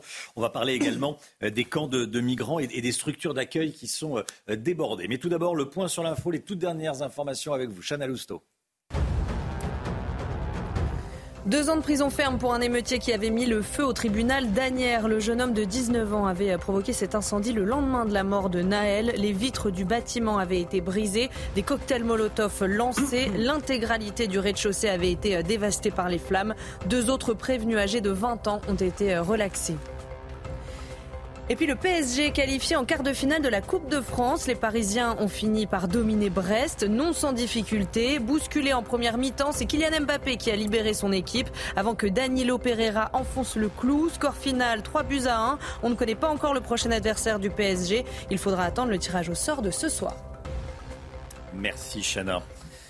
Ce sondage CSA pour CNews, Europe 1, le JDD. 77% des Français ne font pas confiance au gouvernement pour maîtriser l'immigration. On est avec Pierre Gentillet, avocat. Bonjour. Merci beaucoup d'être là. Et Tanguy Hamon, service police-justice de, CNews. Euh, Pierre Gentillet, je voulais vous entendre déjà sur, sur notre sondage qu'on dévoile ce matin. Les trois quarts des Français, hein, pour faire simple, ne font pas confiance au gouvernement. Est-ce qu'aujourd'hui, vous êtes avocat, vous êtes euh, homme de loi, vous connaissez les, les textes, la loi? Bon, est-ce qu'aujourd'hui, le gouvernement a les outils, ne serait je ne parle pas de volonté politique, les outils juridiques suffisant pour maîtriser l'immigration dans le pays? Je vais vous faire une réponse d'avocat, oui et non. Ah. Alors, c'est-à-dire que classiquement, l'outil privilégié, c'est la loi. Seulement, voilà, à quoi on a assisté il y a quelques, il y a quelques jours et quelques semaines? À la censure de la fameuse loi immigration par le Conseil constitutionnel. Hmm. Donc, sur le plan de la loi, sur un plan strict, je pense que compte tenu de la jurisprudence du Conseil constitutionnel, une loi ambitieuse en matière migratoire a toutes les chances de se faire censurer, qu'il s'agisse de cavalier législatif ou d'une censure sur le fond. En revanche, il y a un outil qu'il est possible d'utiliser pour le gouvernement. Plus simplement, le président de la République, c'est le référendum. Et c'est ça qu'il faut bien comprendre. C'est que nous sommes un système tellement compliqué. Pour modifier la Constitution? Absolument. Il est nécessaire aujourd'hui, si hmm. nous voulons, au niveau migratoire, agir, de passer par un référendum. Il faut bien comprendre une chose. Nous avons des obstacles juridiques au niveau du Conseil constitutionnel, mais aussi au niveau européen. Et ces obstacles-là, la seule façon de les contourner, ou plutôt de, s'imposer, c'est le référendum. Oui. Alors, euh, on, va, on va voir un, exemple et des exemples très précis de, de cette difficulté à, maîtriser l'immigration et, plus à la subir. C'est l'immigration subie. Euh, un camp de migrants sous le pont Charles de Gaulle, dans la capitale, à Paris, a été démantelé. Une cinquantaine de migrants ont ensuite été transférés en province. C'était une volonté d'Emmanuel Macron. Il l'a dit devant les préfets loger les migrants dans les zones rurales désertées par ses anciens habitants. Tanguy Hamon avec nous. Vous avez enquêté. Euh, régulièrement, des camps sont évacués et comme les structures d'accueil sont débordées, des milliers de migrants sont envoyés en région, parfois à la campagne. Hein. Comment, comment est-ce qu'ils sont répartis? Un chiffre déjà pour euh, comprendre l'ampleur du problème. En France, en 2023, il y a eu 168 000 demandes d'asile en Ile-de-France et l'Île-de-France concentre en France pardon et l'Île-de-France concentre un tiers de ces demandes, soit 56 000 migrants demandeurs d'asile qui sont arrivés dans la région Île-de-France. C'est déjà la moitié de la capacité totale d'accueil en Île-de-France, puisqu'il y a les autres migrants qui sont arrivés les années précédentes et qui sont toujours dans la précarité, les sans-abri. Bref, les capacités d'accueil débordent. Et donc, comme vous l'avez dit, Romain, le gouvernement a trouvé comme solution d'envoyer des migrants en région. Euh, euh, en Bretagne, euh, dans le Grand Est, en Occitanie, en Bourgogne. Un chiffre pour comprendre, pour se faire un ordre d'idée. L'an dernier, sur 6 400 migrants évacués d'un camp en Ile-de-France, 3 400, soit plus de la moitié, ont été orientés en région. Vous nous dites qu'il y a des failles dans le système. Oui, il y a des failles puisque les migrants ne sont pas obligés de quitter Paris. Ils peuvent parfaitement décider de rester sur place. Certains travaillent au noir, certains ont des personnes qu'ils connaissent dans la région Île-de-France. Et dans ce cas-là, ils se retrouvent à la rue. Euh, et en région, ensuite, il faut savoir que la capacité d'hébergement ne dure que trois semaines. Une fois que ces trois semaines sont passées, eh bien, ces migrants se retrouvent à la rue. Et là, le risque, c'est évidemment de voir les problèmes qu'on rencontre à Paris avec l'insalubrité, les campements, l'insécurité, évidemment, se retrouver cette fois-ci dans des petits villages, dans des villes de province. Alors, euh, Pierre Gentillet, avocat, spécialiste de, ces questions, ce qui est fou déjà, c'est que quand, les migrants sont... Euh, délocalisés, dispatchés. Euh, il y en a beaucoup qui sont sous OQTF. Et l'idée de, enfin, la possibilité de les expulser n'est pas euh, envisagée. Bah, semble-t-il, et euh, c'est vrai quand on regarde les chiffres des OQTF, tout le monde connaît ce mot. C'est ça qui est extraordinaire. Depuis deux ans, enfin tout le monde. C'est presque devenu un nom. Vous n'avez pas, dit, vous n'avez pas dit obligation quitter le territoire français. Vous avez dit OQTF. Et très justement parce qu'en fait tout le monde sait que les OQTF aujourd'hui, enfin ce que ça veut dire, et surtout que 90% d'entre elles ne sont pas exécutés pour tout un tas de raisons, mais aussi, je reviens encore, je reprends ma casquette de, juriste, aussi pour des raisons juridiques, aussi parce qu'il y a un certain nombre de recours possibles contre ces OQTF et des outils qui sont des outils de droit, notamment de droit européen. Je pense en particulier à la CEDH. Donc ça, euh, évidemment, c'est un carcan juridique, tout ça, vous savez. Mais le carcan juridique, on peut le briser. Hmm. Encore faut-il en avoir la volonté politique. Parce que euh, quand il y a un camp de migrants dans, une grande ville, donc il y a ce qu'on appelle une mise à l'abri, qu'on appelle un peu pudiquement une mise à l'abri, c'est une évacuation d'un camp de migrants. Euh, certains, la, plupart n'ont pas de, n'ont pas de papier, n'ont pas d'autorisation de rester, euh, voilà. Et, et, du coup, on les, on, les envoie en région. Mais ils ont, ils ont le droit de refuser, ce que nous disait Tanguy. Bien sûr, ils ont le droit de le refuser. Alors ensuite, ce qu'il faut bien comprendre, c'est qu'effectivement, de toute façon, euh, j'ai envie de vous dire, l'île de France sature. Même s'ils sont sous OQTF Même Bien sûr. Mais encore une fois, vous savez, ces gens ont des, ces gens ont des droits. Voilà, c'est objectif. Enfin, je, ne fais même pas de jugement politique, c'est comme ça. Donc, euh, on est dans un état de droit, comme on dit pompeusement. Donc, on donne des droits, je pense, beaucoup trop par moment à certains individus. Encore une fois, je vous dis, le politique peut revoir tout cela, mais c'est l'état de notre droit aujourd'hui. Il faut bien le comprendre. Hein. le nombre de recours Mhm. À ces personnes est assez important. Vous savez, dans la loi immigration, au départ, c'est ça ce que veut Gérald Darmanin. C'est, alors, limiter les recours, en réalité, c'est plus compliqué à expliquer, c'est un regroupement des recours. Oui. Vous connaissez bien le village de Bellabre, hein, dans l'Indre. Euh, où les habitants se battent contre l'installation d'un mhm. CADA qui accueille des, migrants. Euh, qu'est-ce qui s'y passe? Et plus globalement, qu'est-ce que, qu'est-ce que le dispatch de migrants pose comme problème en région? Alors, aux particuliers et au général. À Bélave, donc Bélave, c'est un petit village de 900 habitants dans l'Indre. Et dans ce village, on a décidé il y a un an, un an et demi, en catimini, d'installer un centre de migrants qui sera géré par une station, subventionnée d'ailleurs par vos impôts. D'accord? C'est une station qui s'appelle Viltaïs.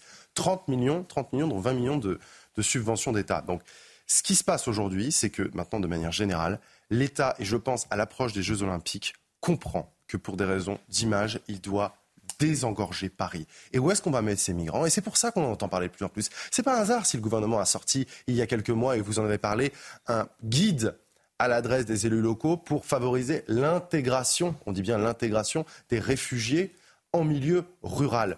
Le but, c'est que maintenant, les villes saturent, en particulier de France saturent. Il va y avoir les Jeux Olympiques, donc on dispatche ces gens en campagne. Mais qu'est-ce qu'ils vont faire, ces gens en campagne? Comment ça va se passer? Comment ça se passe déjà dans certains endroits? En particulier, hein, vous avez fait un reportage à Châteauneuf, c'était, je crois, dans les Alpes-Maritimes, où on a vu ce qui s'est passé avec eux. Je, je suis désolé, mais ce sont des faits. Encore une fois, on a eu une hausse de la délinquance, on a des gens qui sont partis, on a le tourisme qui sont effondrés. Ça, ce sont des données objectives. Voilà ce qui s'est passé. Et je crains qu'il se passe la même chose maintenant pour euh, pour d'autres villages. C'était la raison pour laquelle, effectivement, samedi, je serai dans ce petit village d'Abella pour manifester à 10h contre l'installation de ce centre pour migrants. Et aussi, mmh. j'ai mes attaches là-bas. C'est un peu pour ça que j'y vais. Maître Pierre Gentillet avec nous ce matin sur le plateau de la matinale. Merci d'être venu. Merci à vous. Il est 7h21. Dans un instant, cambriolage en hausse chez les professionnels, dans les boutiques, dans les exploitations agricoles. C'est Lomi Guillot qui va tout nous dire. À tout de suite. Cambriolage en hausse chez les professionnels, on en parle tout de suite. Le Guillaume. Votre programme avec Domexpo. 4 villages en Ile-de-France, 50 maisons à visiter pour découvrir la vôtre. Plus d'infos sur domexpo.fr. Retrouvez votre programme avec Gum, numéro 1 du brossage entre les dents.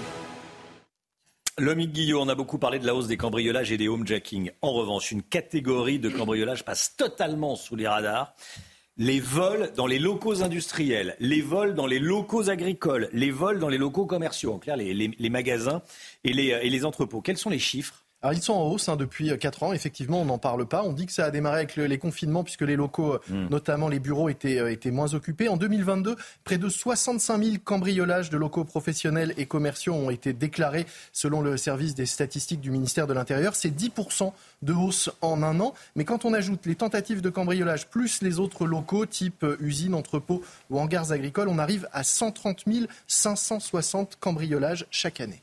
Quel est le préjudice moyen Alors en France, euh, pour un cambriolage, c'est 6 476 euros en moyenne, somme qui comprend le vol et les dégâts euh, matériels comme euh, une porte fracturée. Mais ça, c'est en moyenne tout confondu parce qu'évidemment, pour les commerces, tout dépend du type de marchandises volées. Il faut aussi savoir que tout le monde ne porte pas plainte. Hein. On estime, enfin en tout cas les assureurs estiment que 37% des victimes de cambriolage ou tentatives ne portent pas plainte. Alors, ce qu'on peut quand même signaler, c'est que les cambriolages des locaux professionnels sont davantage résolus que les cambriolages chez les particuliers.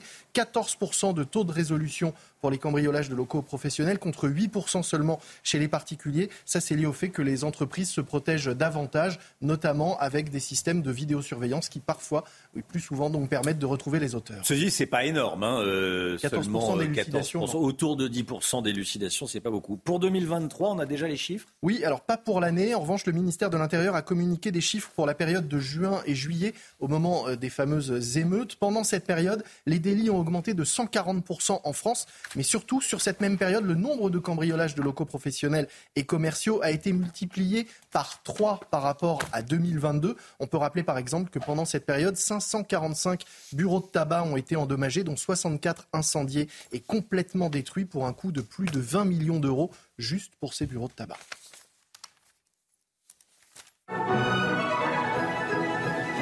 C'était votre programme avec Gum, numéro 1 du brossage entre les dents. C'était votre programme avec Domexpo. 4 villages en Ile-de-France, 50 maisons à visiter pour découvrir la vôtre. Plus d'infos sur domexpo.fr. Le temps et on commence avec la météo des neiges. Retrouvez la météo des neiges avec proprioprems.fr pour trouver votre logement neuf avant même sa mise en vente sur le marché. proprioprems.fr La neige manque en ce moment en montagne, à moyenne et à basse altitude avant le retour des flocons sur l'ensemble des reliefs dans le courant du week-end. Vous profitez d'une neige de printemps à Saint-Lary-Soulan où 27 pistes sur 59 sont ouvertes. Une neige dure à Courchevel et à Tignes qui date du mois dernier. La station Courchevel vous propose 130 km d'activité nordique. Il y a 52 cm de neige en bas de la station, 1,10 m sur les hauteurs.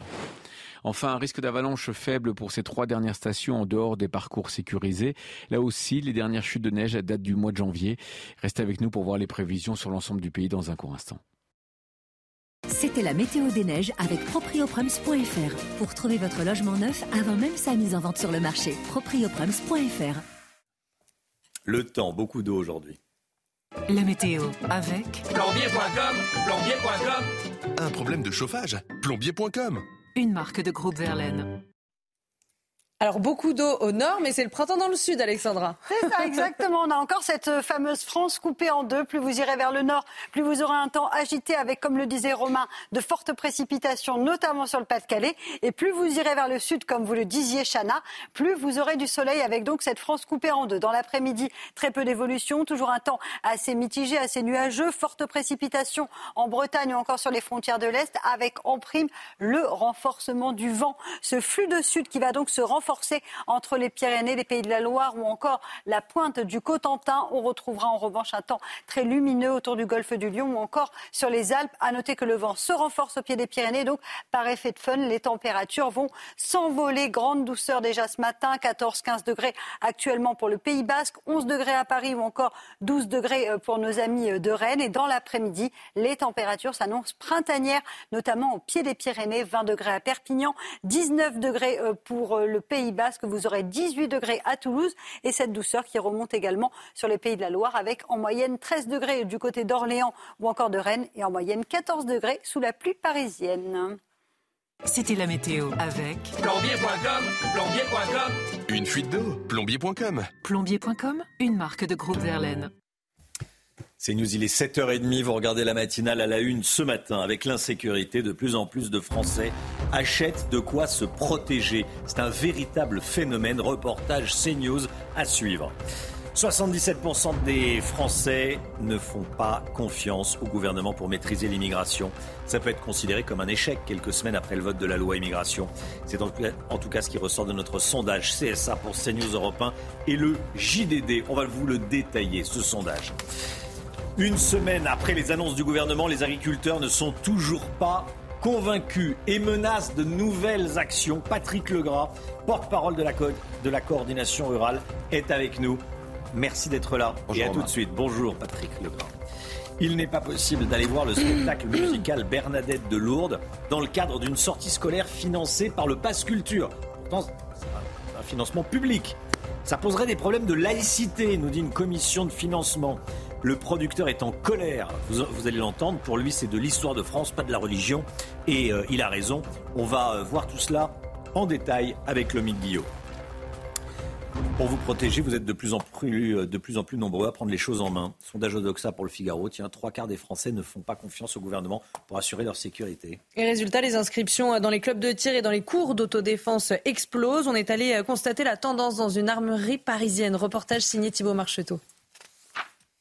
Dans cette armurerie parisienne, la demande d'accessoires d'autodéfense représente une partie importante des ventes. Ce qui se vend le plus sont vraiment les, bombes de défense, qui existent dans plusieurs tailles.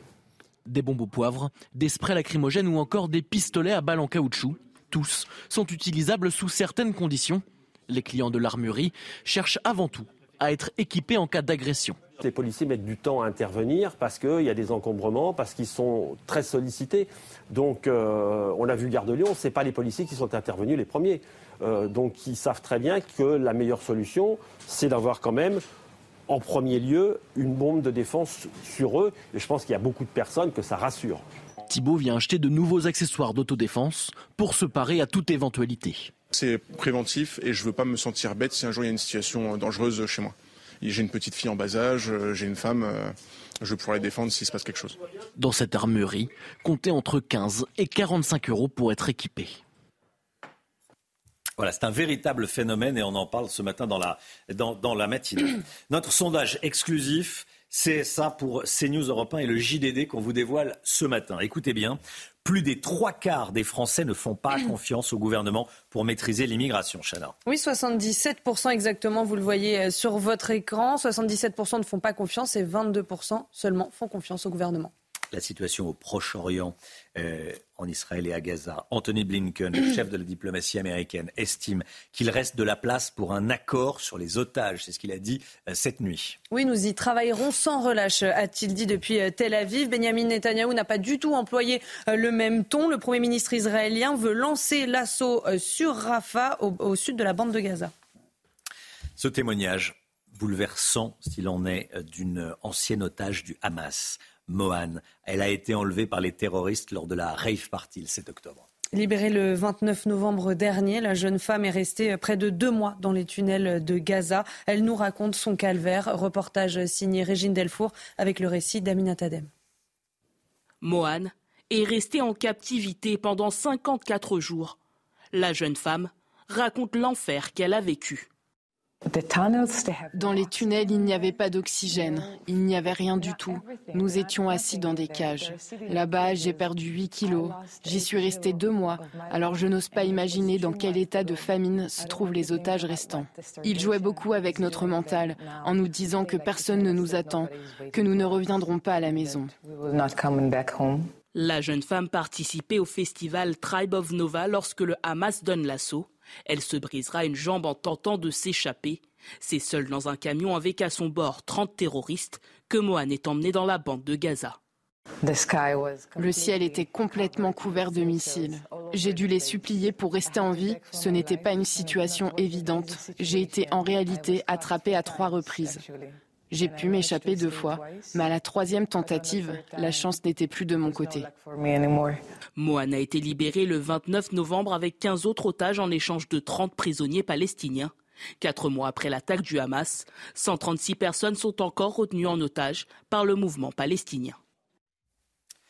À Grasse, un collège est privé de professeurs de français depuis plus de quatre mois. Une situation inquiétante s'il en est pour les élèves de troisième qui passent leur brevet à la fin de l'année. Oui, leur enseignante est en arrêt maladie et depuis elle n'a jamais été euh, remplacée. Les parents d'élèves sont désespérés. Voyez ce reportage sur place de Franck Trivio avec le récit d'Amina Tadem. Colère et détresse dans ce collège de Grasse dans les Alpes-Maritimes. Depuis maintenant quatre mois, trois classes se retrouvent sans professeur de français en arrêt maladie, la professeure titulaire n'a pas été remplacée. Jasmine, en troisième dans cet établissement, est inquiète pour son année scolaire. Le fait qu'on ne trouve pas de remplaçante, euh, je trouve euh, ça honteux. En plus, euh, moi, j'ai pas beaucoup de qualité en français. Je suis pas très forte et ça va être très compliqué pour nous de passer le brevet, surtout qu'on n'a pas de, on n'a pas d'aide en plus pour le brevet. Un non-remplacement aux lourdes conséquences dans l'apprentissage du programme pour ces élèves pénalisés plus de 52 heures de français qui sont perdues et qui sont irrattrapables euh, sur le dernier trimestre, même si le remplacement est effectif à partir de cette semaine. Malgré les multiples appels à l'aide, aucune solution n'a été proposée par le rectorat. Les parents d'élèves ont dû pallier au cours de français manqués avec leurs propres moyens. Certains sont partis dans, le collège privé et d'autres ont donné des cours euh, particuliers, mais euh, beaucoup n'ont pas les moyens de payer ces cours. Le collège accueillera finalement sa nouvelle professeure de français ce lundi. À ce jour, l'établissement manque encore d'une infirmière et d'une auxiliaire de vie scolaire. Six élèves handicapés seraient concernés. Voilà. En fait, il y a une rupture d'égalité. J'étais en train de me dire, il y a une rupture d'égalité entre les, élèves quand on voit ça. Tiens, Paul Sugy. Euh, oui, et puis aussi il y a un échec de la politique de Gabriel Attal qui avait été conduite depuis le mois de septembre, qui était de dire il faut maintenant un prof devant chaque élève. On n'y est pas. Euh, les gaffes de Amélie Oudéa Castera ont remis aussi euh, hmm. sur le devant de la scène ce, ce, ce besoin, au-delà de la rupture d'égalité. les gaffes d'Amélie Oudéa Castera, excusez-moi, euh, faut pas non plus que ça masque les problèmes de l'enseignement public et le fait que l'enseignement privé quand même est souvent un recours. Hein Ce qui est certain, c'est que c'est perçu mmh. comme tel par les parents bah d'élèves. Et beaucoup ont fait, euh, probablement comme la ministre, le choix de mettre des enfants dans le privé parce qu'il y avait des dysfonctionnements dans bah, l'école publique. Il faut que l'école publique réussisse le mieux possible et offre à tous les élèves la possibilité de réussir. Mais il faut certainement pas, effectivement, euh, créer des, distorsions entre les, deux écoles. Et il y a moins d'absentéisme dans les écoles privées, oui. chez les professeurs. Bon, ça c'est un fait. Hein. moins de grève. Pardon? Et moins de grève. Et moins de grève, ou voire pas de grève, voire pas de grève du tout. Merci Paul. Euh, restez bien avec nous. Dans un instant, on sera avec vous Patrick Legras, hein, porte-parole de la coordination rurale.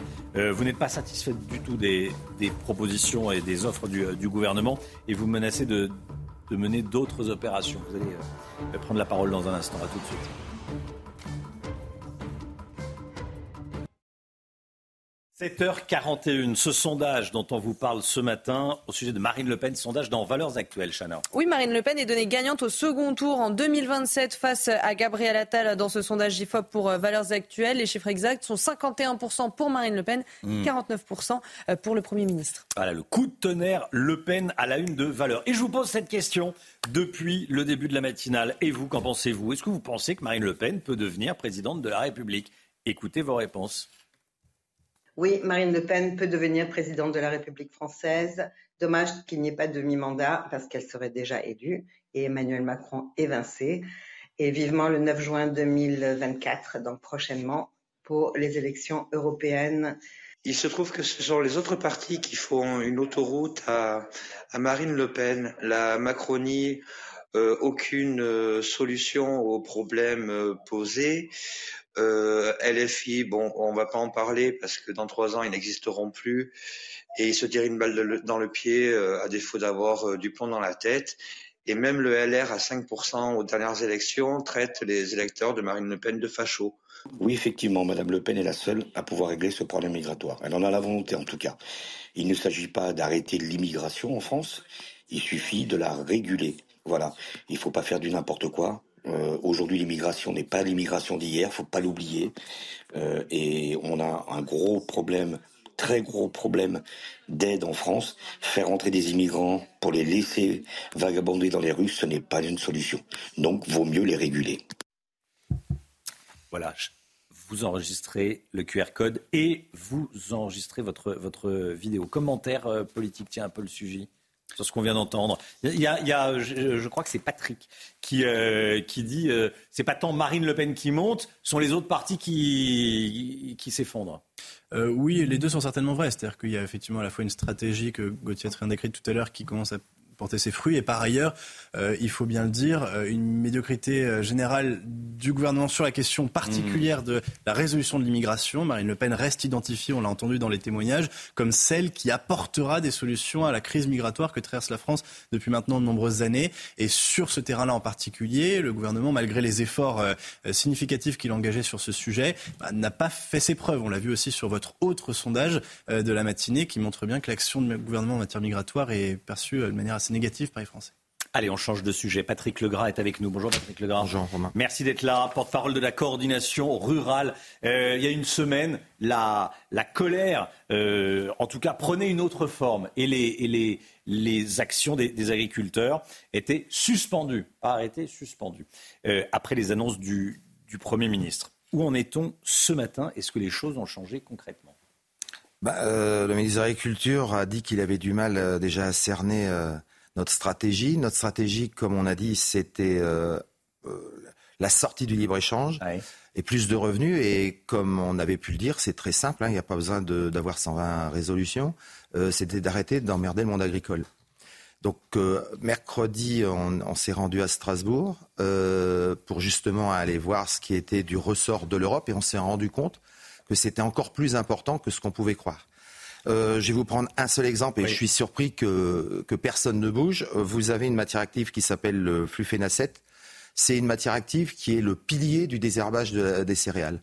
Et on vient de se rendre compte que l'EFSA, l'EFSA c'est l'autorité euh, européenne de sécurité alimentaire, elle, elle, va suspendre ce produit. Ce produit, il est utilisé sur 4 millions d'hectares. Donc pour vous donner une tendance, c'est euh, vous pourrez plus désherber. C'est à peu près. Ben, on pourra avec des produits qui sont beaucoup moins performants. C'est à peu près. Euh, c'est à peu près 20 millions de tonnes de céréales. Donc c'est quelques, allez, 8-10 milliards d'exportations personne bouge. Et en fait, pourquoi? Ben, En fait, ben, Génération Future, euh, sur mm. cinq produits, elle en a fait une, une guerre. Et en fait, on se rend compte que la commission environnementale, encore une fois, euh, est encore supérieure à euh, la commission agricole. Donc ça, c'est le premier point. Alors ça, c'est honteux. Et, on a presque l'impression que ça s'amplifie et que c'est des bases pour amplifier le conflit. Et le deuxième point, puisqu'il a été annoncé les 4% de suppression de jachère, bah en fait, ces 4% de suppression de jachère, on avait demandé qu'au niveau européen, elles soient un peu développées. Je vous laisse, euh, parce que voilà, c'est bien de dire que tous les partis politiques, on est solidaires avec le monde agricole, mais je vous laisse dire, je vous laisse euh, savoir qui a, a souhaité ne, à ce qu'on ne revienne pas sur euh, ces normes. Et c'est très simple, les 4% de suppression de jachère se transforment en 7% de production agri-environnementale. Donc, c'est-à-dire qu'on est encore, je dirais encore, blousé parce qu'on prend des engagements mais voilà, sur, euh, sur un échappatoire, on trouve, euh, euh, en fait, on amplifie le problème. C'est-à-dire, les 4%, c'est suspendu. Vous n'êtes plus obligé de faire 4% de jachère. Mais vous non. dites que c'est transformé par... Mais on est obligé de mettre 7% de culture où il n'y aura pas de produits phytosanitaires. Donc on lâche d'un côté... Et on amplifie de l'autre. Et on amplifie de l'autre. Voilà. Bon, il va y avoir de nouvelles actions alors, on va, on va démarrer de nouvelles actions. Bon, on, a, on, a, on va se servir de, de l'Assemblée générale de, de, la CR47 qui était montée sur Paris, puisque c'est vendredi, pour prendre cette décision, parce qu'on dit toujours, nous, les décisions, on les prend avec la base. Je pense que dès ce week-end, on va commencer à poser, euh, je dirais, des, des, manifestations, des points de blocage. Alors, on va plutôt aller sur le sud de la France, parce qu'on s'est rendu compte qu'il fallait pas trop toucher au col blanc de la région parisienne. Donc, on va descendre, ce qui va aussi permettre peut-être au CRS d'aller un peu plus au soleil et un peu moins à l'eau. Puisque, mais voilà, on, on va s'adapter. Donc, comme j'ai dit, on ne dira pas ce qu'on va faire, mais je pense qu'il faut arrêter, franchement, de se moquer de nous, parce que dans tous les domaines, dans tous les domaines, on se rend compte que le système, en fait, s'amplifie encore et que la Commission mmh. européenne a tout pouvoir sur le système agricole européen. Un mot des contrôles dans les supermarchés. Bercy a lancé les contrôles dans les supermarchés. Ça, ça vous satisfait?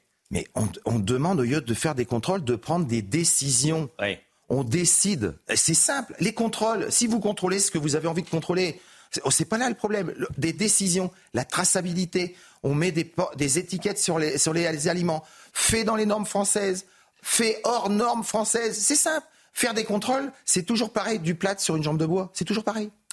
Patrick Legras avec nous. Euh, on n'abandonne pas les, agriculteurs. On, euh, on suit la, la, situation, on suit la, la colère des, des, agriculteurs. Merci beaucoup Patrick Legras, porte-parole de la coordination rurale. Vous allez reprendre des, des actions donc euh, euh à partir bah, de, de, la semaine prochaine on, dans le sud de la France. On ne pensait pas revenir avant le salon et voilà, je, on est obligé d'anticiper pour essayer d'avancer plus vite jusqu'au salon justement. Passe culture. Le, pas agriculture, hein, culture. Coup de gueule d'un producteur. C'est tout de suite avec le Miguel. Votre programme avec Domexpo. 4 villages en Ile-de-France, 50 maisons à visiter pour découvrir la vôtre. Plus d'infos sur domexpo.fr. Retrouvez votre programme avec Gum, numéro 1 du brossage entre les dents. Le producteur du spectacle musical Bernadette de Lourdes pousse un coup de gueule sur X. Une commission refuse en effet d'intégrer le spectacle dans le pass culture collectif qui permet de financer, avec de l'argent public, des sorties scolaires, au prétexte que cela poserait des problèmes de laïcité. Le Guillot, racontez-nous. Romain, euh, Roberto Surleo, c'est le producteur de Bernadette euh, de Lourdes. Le spectacle musical consacré à Bernadette Soubirou est en ce moment en Italie. Il présentait mardi la captation en vidéo du spectacle au, Vatican et il a été interrogé par la presse italienne sur le fait qu'en France, le spectacle avait été refusé dans la liste des sorties scolaires accessibles et finançables via le dispositif du pass culture collectif. Le refus date du mois de novembre, mais le producteur a fait appel de cette décision, sauf qu'après deux mois euh, sans réponse, le refus vient de devenir définitif, qui le met en colère. Je vous propose de l'écouter. Et les gens parlent de, de ce passe culture. Est-ce qu'on se rend compte que l'étranger, les gens sont au courant? Euh, Ils ont compris qu'une qu'une instance peut euh, décider euh, que des personnes aient accès ou pas à un contenu culturel. Mais c'est hyper grave. C'est la honte. C'est la honte. Moi, j'ai honte.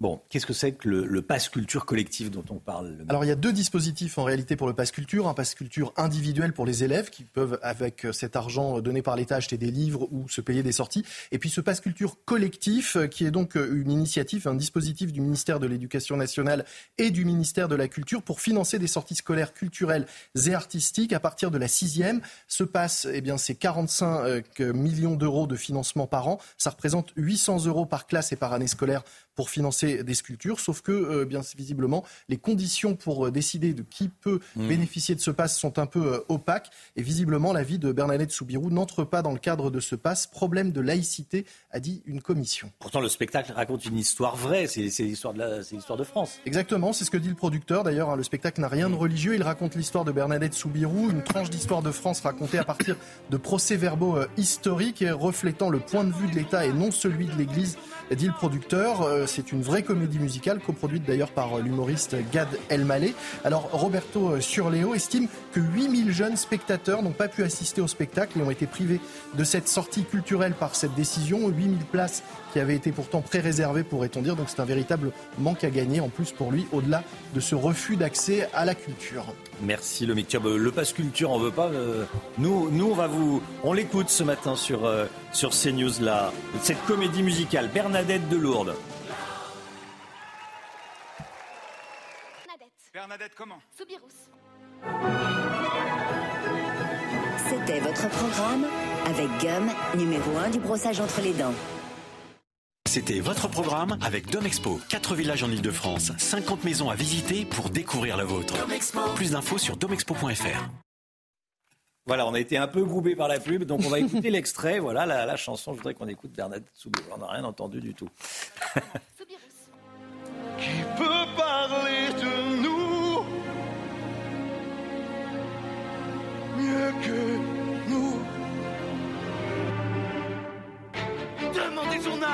Demandez journal le dimanche Apparition miraculeuse Une jeune fille dit avant que la vienne Allez, chacun dans ton lit Et caché, c'est pourquoi il est là Allez, on se rassembler pour Voilà, Bernadette de Lourdes, c'est un magnifique spectacle. Merci beaucoup, Lomique Guillot. Euh, de mai 68 à la récession sexuelle, pauvre jeunesse, nous dira Paul Sugy dans, un instant. Édito politique avec Paul, à tout de suite. La politique avec vous, Paul Sugy. Cette semaine, un célèbre psychanalyste a été accusé dans la presse par une dizaine de femmes d'agression sexuelle. Et une actrice accuse également un réalisateur d'avoir entretenu une relation euh, avec elle quand elle avait 14 ans. On rappelle évidemment que ces personnes sont présumées innocentes car elles n'ont pas été condamnées ni même jugées. Mais ces accusations disent quelque chose. Qu'est-ce qu'elles disent selon vous, Paul bah, Déjà, Romain, vous avez raison d'abord d'être prudent, privilégiant la justice médiatique à celle des prétoires. Le mouvement MeToo a montré aussi les dangers de cette façon de se rendre justice de manière expéditive. Quand un témoignage vaut une preuve, une indignation collective devient une sentence et qu'un article de presse remplace le verdict. Ce que l'on peut dire en revanche, euh, sans présumer des faits, mais sans risque non plus de se tromper, c'est que ces accusations sont un clou de plus dans le cercueil des années d'insouciance postérieures à mai 68. On voit que les enfants de cette euh, nouvelle vague, de cet âge d'or de la psychanalyse aussi, se réveillent avec la gueule de bois d'un long rêve où la dissolution des mœurs, la quête effrénée de jouissance, était un peu aux élites bourgeoises et cultivées comme un nouveau nirvana. Les années où Libé pouvait sans rougir publier le récit insoutenable dans ses détails des ébats qu'un auteur affirmait avoir entretenu avec des fillettes de 5 ans. Cet âge d'or donc euh, a vécu, les derniers nostalgiques se cachent de l'être, ceux qui l'ont été s'en mordent les doigts, et le bon sens retrouve un peu ses droits, même si cette désillusion révèle euh, chez d'anciennes victimes la conscience d'avoir été odieusement abusées, mais ce retour à la raison est plutôt une bonne chose. Aujourd'hui, on a même l'impression que c'est euh, tout l'inverse. Une étude de l'IFOP a montré cette semaine que les jeunes ont de moins en moins de rapports sexuels. Bah oui, euh, j'ai même entendu parler de, récession sexuelle, c'est l'expression médiatique consacrée. Voilà, alors bon, c'est une expression qui est quand même un peu curieuse, voire maladroite, parce qu'elle semble suggérer qu'il faudrait s'en alarmer comme on se catastrophe lorsqu'il y a une récession économique. Après tout, faire l'amour, c'est déjà pas un droit, mais c'est encore moins un devoir. Et surtout, ce qu'on voit, c'est que si un quart des 18-24 ans pas fait de galipette au cours de la dernière année, eh c'est parce que les jeunes sont aussi plus regardants sur leurs partenaires. Ils sont moins enclins peut-être qu'avant à pouvoir coucher n'importe comment avec n'importe qui. Alors, euh, Paul, vous n'allez pas euh, nous faire la morale. Euh, vous ne pensez pas qu'il y a aussi une peur désormais qui inhibe la sexualité? Et si, euh, Romain, et vous avez raison, c'est aussi ça, et surtout ça qui est en jeu, c'est qu'il y a sans doute quelque chose bah, de triste dans le passage d'un excès à l'autre. La mise en accusation revancharde des hommes, tous les hommes, à la faveur du mouvement MeToo, fait peser aujourd'hui sur le commerce amoureux tous les risques. Dans les campus universitaires, on se demande parfois s'il faudrait faire coucher par écrit le consentement de son partenaire avant de commencer une étreinte. La poésie y perce que la sécurité juridique qui gagne. Et au fond, si hier l'insouciance coupable d'une jeunesse sexuellement débridée a fait oublier à tort que l'emprise et le viol peuvent parfois se déguiser sous les traits du romantisme, aujourd'hui, il ne faudrait plus voir dans l'homme amoureux qu'un port en puissance. Euh, et entre ces deux faces d'une même pauvreté, au fond, il n'a jamais été aussi urgent de redonner toute sa place à la décence commune qui nous fait aujourd'hui cruellement défaut. Paul Sugy, tous les matins. Merci Paul. 8h10, soyez là. Manuel Valls sera l'invité de Sonia Mabrouk, la grande interview sur CNews et sur Europe 1. Le temps tout de suite. La météo avec plombier.com, plombier.com. Un problème de chauffage, plombier.com. Une marque de groupe Verlaine. Le Pas-de-Calais à nouveau en vigilance, Alexandra. Oui, avec de nouvelles euh, précipitations attendues en cette journée euh, de jeudi, principalement sur les régions du Nord, mais plus précisément euh, sur le Pas-de-Calais. Pas-de-Calais donc placé en vigilance orange par Météo France au moins jusqu'à demain soir avec un risque de saturation des sols. France coupée en deux aujourd'hui. Sur le Nord, un temps assez pluvieux avec localement de bonnes rafales de vent. Dans le Sud, plein soleil et dans l'après-midi, même type de configuration avec néanmoins le renforcement du vent, des vents assez forts entre les Pyrénées et la Bretagne. On retrouvera également quelques bandes de brouillard, notamment entre la Côte d'Azur et la Corse. Côté température, c'est extrêmement doux ce matin, avec localement 13 à 14 degrés sur le sud-ouest, 11 degrés à Paris, 11 degrés également en Bretagne. Et dans l'après-midi, dans ce flux de sud et par effet de fun, les températures s'envolent. 14 degrés en moyenne à Nantes, localement 19 degrés pour le Pays Basque, 20 degrés à Perpignan et localement 16 degrés entre Clermont-Ferrand et Lyon. Température clairement printanière.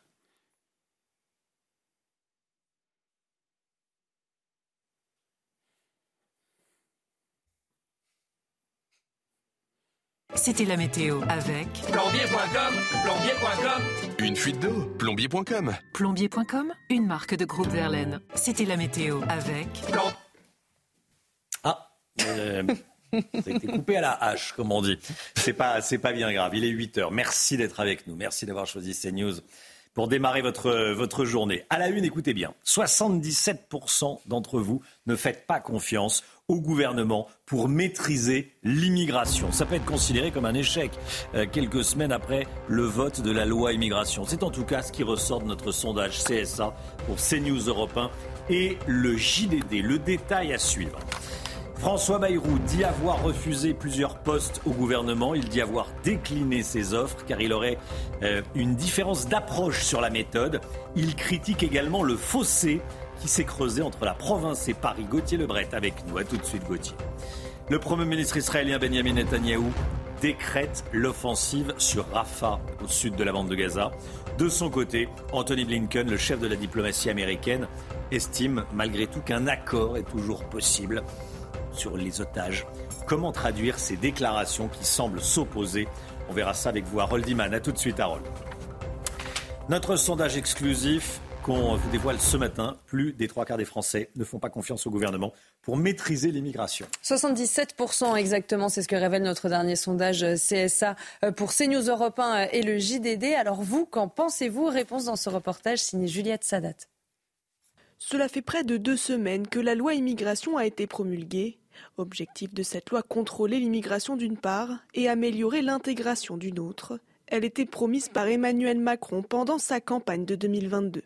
Mais selon un sondage CSA réalisé pour CNews, Europe 1 et le JDD, l'immense majorité des Français ne fait pas confiance au gouvernement en matière d'immigration. Sur 1000 personnes interrogées, seulement 22% s'expriment confiantes envers l'État pour maîtriser l'immigration, contre 77%. Dans les rues de Paris, les avis sont mitigés. Absolument pas. Ils font de l'affichage, mais ils n'ont aucune volonté réelle de maîtriser l'immigration. Oui, car je pense que fermeté et insertion vont de pair dans une politique globale. Euh, je pense qu'il faudrait quand même réguler un minimum l'immigration un peu. Et vous trouvez que c'est pas le cas? Pas trop, non. C'est dur parce que je pense que l'immigration c'est pas un problème français, ce c'est un problème européen. Je pense que il faut qu'on se tienne tous les coudes. L'Europe, mais l'Europe, euh, l'Europe, euh, quand on voit ce qui se passe à Bruxelles.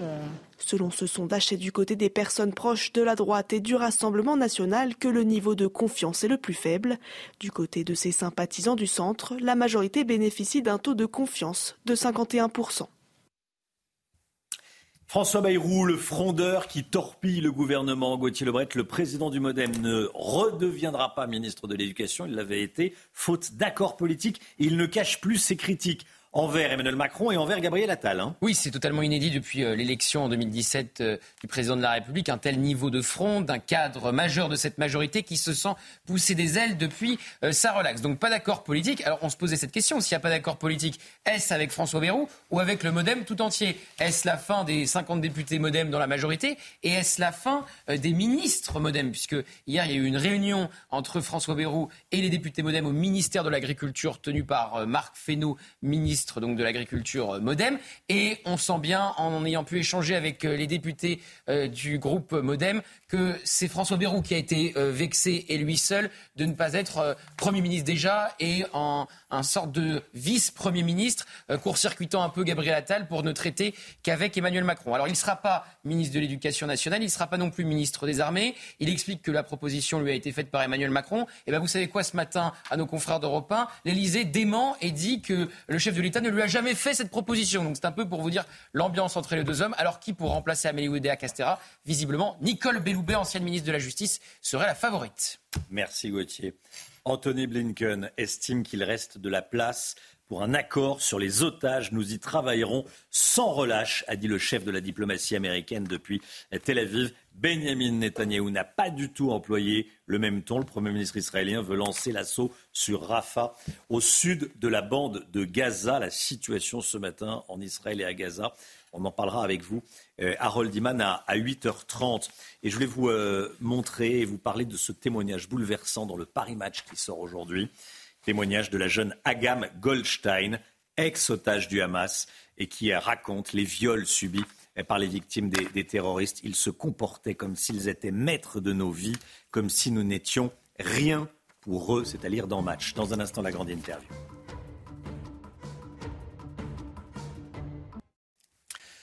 C'est News, il est 8h12. Merci d'être avec nous dans quelques secondes. Ce sera la grande interview sur CNews et sur Europe 1. Sonia Mabrouk reçoit ce matin l'ancien Premier ministre, ancien ministre de l'Intérieur, Manuel Valls. La grande interview c'est tout de suite sur CNews et sur Europe 1.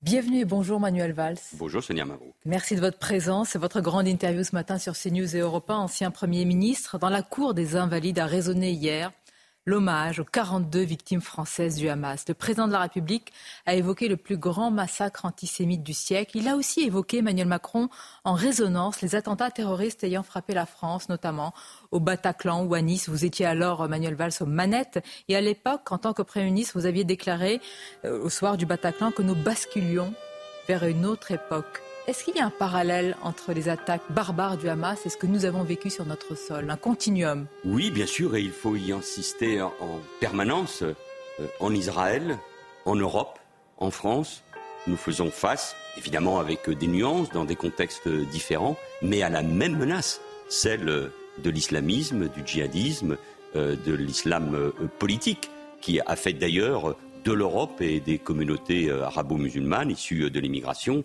l'objectif principal pour euh, créer les conditions d'une sécession, de fracture au sein de nos sociétés. C'est le même ennemi. Et une démocratie comme Israël est confrontée, comme nous, à cette menace qui vise à la détruire, puisque l'islamisme veut détruire non seulement les juifs, mais les chrétiens, l'Occident, la démocratie, nos valeurs universelles. Islamisme, dites-vous, euh, Manuel Valls, le mot qui n'a pas été prononcé hier. Euh, Emmanuel Macron parle de la barbarie qui, tue. Il n'a pas dit le mot barbarie islamiste. Pourquoi, selon vous? Pourquoi une telle précaution oubliée? Est-ce que le président craint encore plus de répercussions sur notre sol? Je ne sais pas, il faut lui demander, mais il ne faut pas avoir peur de désigner l'ennemi. D'abord, parce que nos compatriotes sont d'une très grande lucidité. C'est vrai que euh, l'actualité chasse l'actualité, vous le savez bien. Et pourtant, nous vivons depuis euh, près de dix ans avec ces actes terroristes, cette menace terroriste. Elle n'est pas derrière nous, elle est devant nous. Au lendemain des attentats de janvier 2015, de Charlie Hebdo, de l'Hypercacher, de Montrouge, j'avais dit à des jeunes euh, lycéens qu'ils allaient vivre, que leur génération allait vivre avec cette menace. Il faut donc euh, nommer euh, la menace. C'est une des menaces les plus lourdes que nous ayons affrontées. Elle est existentielle parce qu'il ne s'agit pas d'une menace extérieure seulement, il s'agit d'une menace qui vient de notre propre sein, euh, de, Français, euh, de, nos, de, nos, quartiers. Elle est très lourde. Et accompagnant en plus ce tsunami antisémite, cette haine des Juifs. D'ailleurs, je pense que le mot antisémitisme ne peut peut-être plus dire grand-chose. Cette haine des Juifs, cette haine d'Israël, et il faut le, dire et insister davantage, davantage sur, sur, ce, sur ces dangers, sur cette haine qui, qui, qui n'est pas seulement le vieil antisémitisme d'avant, mais qui est cette haine des Juifs et qui vient essentiellement, même s'il y a toujours évidemment euh, un antisémitisme traditionnel d'extrême droite, qu'on ne peut pas excuser, qu'il faut toujours combattre, mais il y a cette haine des Juifs et d'Israël qu'on retrouve essentiellement dans le monde arabo-musulman, avec l'accompagnement des idiots utiles d'une partie de la gauche et du wokisme qui aujourd'hui inonde les universités américaines ou européennes. Dans ce cas-là, Emmanuel Macron a-t-il bien fait de dire hier que c'était 68 millions de Français qui étaient euh, concernés et endeuillés? On avait l'impression d'une unité euh, qu'on aimerait euh, avoir dans ce pays, Emmanuel Valls, mais est-ce que ce n'est pas une manière de, cacher, de masquer les, les fractures parfois béantes? C'était une belle cérémonie hier. C'est ce que vous voulez retenir. Mais est-ce que ça cache le reste? Oui, parce que précisément dans cette même cour des Invalides, nous avions rendu hommage aux victimes euh, du 13 novembre 2015, euh, du Bataclan, des terrasses de Paris et du Stade de, de France. Et moi, dans ces moments-là, je pense d'abord aux victimes, à leurs familles, à leurs proches, ce que cela représente pour elles, pour ces victimes, ce type. Mais est-ce qu'il n'y a pas un devoir de vérité aussi quand on pense à Hier, c'est un moment d'unité nationale et le président de la République. Unité nationale avec la polémique qu'il y a eu hier. Oui, mais précisément, essayons à ce moment-là où hier il fallait oublier, tenter d'oublier. Euh, je l'avoue, euh, euh, c'est difficile. Mais vous avez raison. L'unité, elle est nécessaire pour combattre les ennemis de la démocratie et de la, et de la République. Mais il faut être lucide. Il faut être lucide sur l'explosion euh, de la haine euh, à l'égard des Juifs et, d'Israël. Il faut être euh, lucide sur les fractures de notre société. Il faut être lucide sur ce que nous disent des enquêtes d'opinion à propos de nos concitoyens ou compatriotes musulmans, où une partie d'entre eux, non négligeable, exprime une forme de sécession à l'égard de la République et ne partage pas le sentiment majoritaire des Français à l'égard de ce qui s'est passé en Israël ou à l'égard du Hamas. Donc il faut être lucide pour essayer de convaincre, pour faire œuvre de pédagogie et pour combattre évidemment ces sentiments qui sont euh, ces expressions euh, de haine qui sont, euh, de mon point de vue, insupportables. allons plus loin. Emmanuel Macron a dit aussi hier que toutes les vies se valent, inestimables aux yeux de la France. C'est clairement une référence, Emmanuel Valls, aux vies palestiniennes et israéliennes. Est-ce qu'il a raison de le dire ainsi? C'est très important. Ou bien vous faites, et je fais attention à mes mots, une nuance, une différence entre des victimes du Hamas et des victimes d'une guerre et de bombardements. Est-ce que vous faites cette nuance-là, cette différence-là vous, vous avez souvent évoqué ces sujets avec euh, vos invités. C'est vrai que tous les mots comptent et il y a beaucoup de sensibilité sur ce sujet-là. Oui, toutes les vies se valent. Celle d'un enfant palestinien, celle d'un enfant euh, israélien. Toutes les vies se valent. Mais les intentions. Mais. Ah mais, mais. Mais les intentions. Ce à certains. Mais les intentions ne sont pas les mêmes. Les intentions d'une organisation terroriste euh, qui veut éradiquer les juifs de la surface euh, du Proche-Orient et tout simplement euh, du monde, qui exprime la haine à l'égard des chrétiens, de l'Occident, des femmes, des homosexuels, de la démocratie. Ça, c'est le Hamas, c'est l'islamisme, ce sont les frères musulmans. Et les morts provoquées par la riposte d'un État par ailleurs démocratique, une riposte légitime les uns et les autres peuvent critiquer Les uns et les autres, c'est aussi la France et les États-Unis qui ont appelé à sa, et sa puissance. Oui, mais avec des contradictions. On, appelle, on trouve légitime qu'Israël euh, réponde à cette attente, à ces, à ces, attentats effrayants du 7 euh, octobre, mène une guerre. Et la guerre, elle est, toujours terrible. Elle est, elle est, elle est effrayante. Mais c'est la guerre. Comme si nous, Occidentaux, nous avions totalement oublié la guerre. la question n'est pas là. On dirait qu'il y a des victimes collatérales et qu'il faut euh, les accepter aujourd'hui. C'est ce que vous Il ne s'agit pas de les accepter, mais il s'agit de faire la nuance, la différence qui me paraît évidente entre les intentions d'une organisation terroriste et d'un État euh, qui frappe le Hamas, qui cherche évidemment, c'est ô combien difficile, à frapper le moins possible les populations civiles, qui elles-mêmes sont utilisées comme un véritable bouclier humain par le Hamas. Et là, il faut faire évidemment les différences, sinon on risque d'entretenir une très grande confusion. Mais pour être euh, euh, totalement euh, clair, vous êtes à l'heure actuelle, vous dites toujours, Manuel Valls, que la riposte, comme vous l'appelez, est légitime totalement et sans aucune ambiguïté. Oui, je, je, sais que cela peut susciter des incompréhensions, mais Israël, il faut le comprendre, la société israélienne, malgré ces, divisions. Et la société israélienne aujourd'hui attend un changement de gouvernement, un nouveau Premier ministre, euh, manifeste, s'inquiète sur le sort des otages que nous ne pouvons pas oublier. Mais cette riposte, elle est légitime. Israël ne peut pas vivre avec une organisation terroriste à ses portes qui veut sa disparition. Donc c'est une guerre, de ce point de vue-là, euh, existentielle et nous devons le comprendre. J'en viens à l'actualité politique euh, en France. Sondage de CNews Europe 1, le journal du dimanche, sur l'immigration et la maîtrise, Manuel Valls, des flux migratoires. 77% des Français ne font pas confiance au gouvernement, doutent de sa capacité justement de maîtriser ces flux migratoires. Est-ce que ça vous surprend? Non. Non, ça ne me surprend pas parce que, d'abord, euh, les Français, je, l'ai dit, je l'ai écrit, euh, j'y prends évidemment toute ma part, considèrent que les politiques en matière d'immigration, depuis 40 ans, sont à peu près les mêmes. Et je vous confirme. Droite-gauche Droite-gauche, au-delà des coups de menton et des discours, elles sont à peu près. Euh, c'est une, c'est une, c'est une forme d'autocritique que oui, vous faites je, je, pense qu'il faut regarder les choses euh, lucidement, notamment avec des changements majeurs qui ont eu lieu dans, dans, les années 70 et 80, d'abord sous la droite et ensuite sous la présidence de, de, François Mitterrand. Et les uns et les autres vont chercher à chaque fois à maîtriser ces flux euh, migratoires.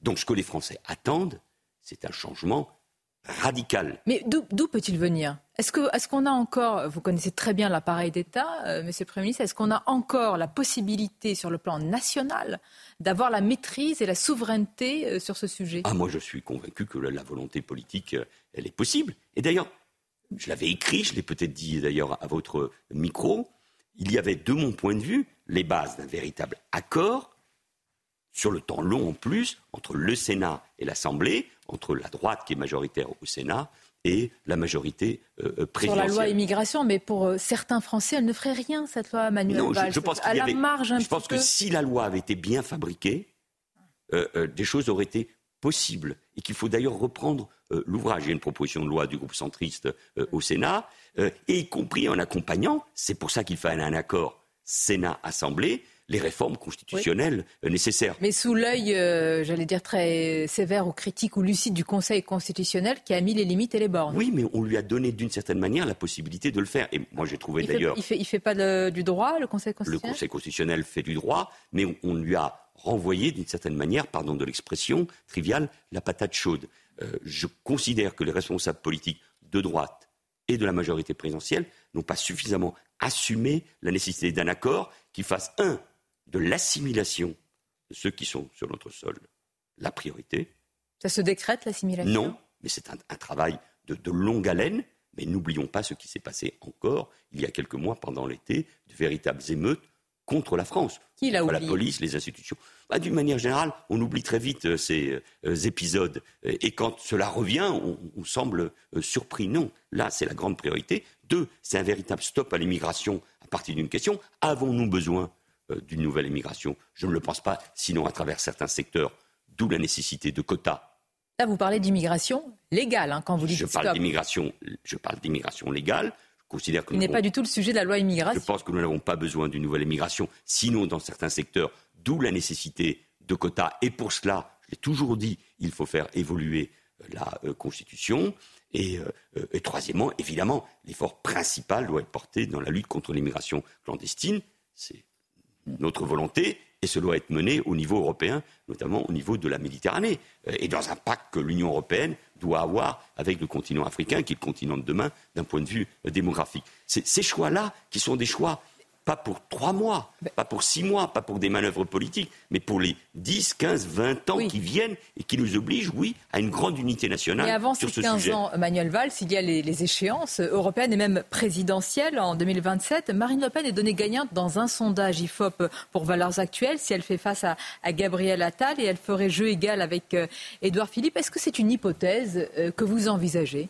C'est une, une hypothèse possible, si vous me permettez cette tautologie, euh, à travers euh, les enquêtes d'opinion, l'ambiance que l'on sent euh, au pays, l'incapacité à se mettre d'accord, Sénat ou Assemblée, sur des questions essentielles qui préoccupent les Français, parce qu'il y a une violence dans notre société qui fait plus qu'inquiéter nos, nos, concitoyens. Donc si les grandes formations politiques qui considèrent, c'est mon cas, que le programme de Mme Le Pen sur le plan économique nous mènerait euh, euh, à la ruine, qui pense que ces alliances ou euh, ces accords avec M. Poutine, sa vision de l'Europe et du monde ne correspondent pas à ce qu'il faut pour notre pays. Alors plutôt que de commenter les enquêtes d'opinion ou de crier au loup, il faut être capable de proposer non pas crier au loup. C'est-à-dire arrêtons, c'est ce que vous êtes en train de dire, les arguments sur la morale et attaquons sur le projet, projet mais La morale, l'éthique, c'est important, mais c'est évidemment projet contre le projet. Mais pour cela, euh, euh, il faut sortir de, la politique politicienne, des coûts euh, de communication, des divisions, de renvoyer au Conseil constitutionnel les responsabilités que les politiques n'assument pas et d'être clair sur. C'est important ce que vous dites. Ça veut dire que tout ça est en train de conduire, c'est-à-dire c'est de la responsabilité actuelle de ce gouvernement, entre autres, hein, peut-être aussi des précédents, d'amener Marine Le Pen au, pouvoir. Bien sûr, bien sûr, il y a une responsabilité de la gauche, de la droite, de la majorité actuelle il reste trois ans avant la prochaine élection présidentielle. C'est peu et, beaucoup pour convaincre nos concitoyens. Il y a les grandes échéances, euh, l'Europe, euh, l'avenir du pays, les questions euh, économiques. Mais si, nous ne sommes pas capables d'avoir une réponse claire sur l'attente d'autorité, sur les questions de violence, sur la problématique 40 ans qu'on entend ça, euh, Monsieur Manuel. Bah, très sincèrement. non, non, mais je, vous le dites avec euh, bien sûr, conviction. Oui, mais parce que j'ai l'impression que nous sommes maintenant euh, au bord de, Nous sommes au bout sans doute de quelque chose. Le sentiment parfois général, c'est qu'il y a quelque chose qui, qui, qui se dégrade, non, d'une manière générale. Or, moi, j'aime mon pays. Je suis un patriote, je suis un républicain, et, et, je pense que, au-delà de Madame Le Pen, ce qu'il faut, c'est des réponses aux Français. Ça fait peut-être 40 ans beaucoup de réponses ont été apportées. Ne considérons pas que tout aille mal. Euh, nous, sommes, nous restons un grand pays. Mais il faut être capable d'apporter ces réponses. Sinon, sinon les Français vont, tout balayer. J'entends et j'entends quand même des, critiques euh, à peine voilées vis-à-vis de ce gouvernement, un petit peu comme euh, François Bayrou, très fâché, le patron du Modem. Vous pensez qu'il allait entrer au gouvernement et finalement il devient une sorte de frondeur ou en tous les cas il veut un accord politique. Il dénonce une forme de déconnexion entre le pouvoir et puis bien, le reste de la France et la province. Vous partagez son diagnostic?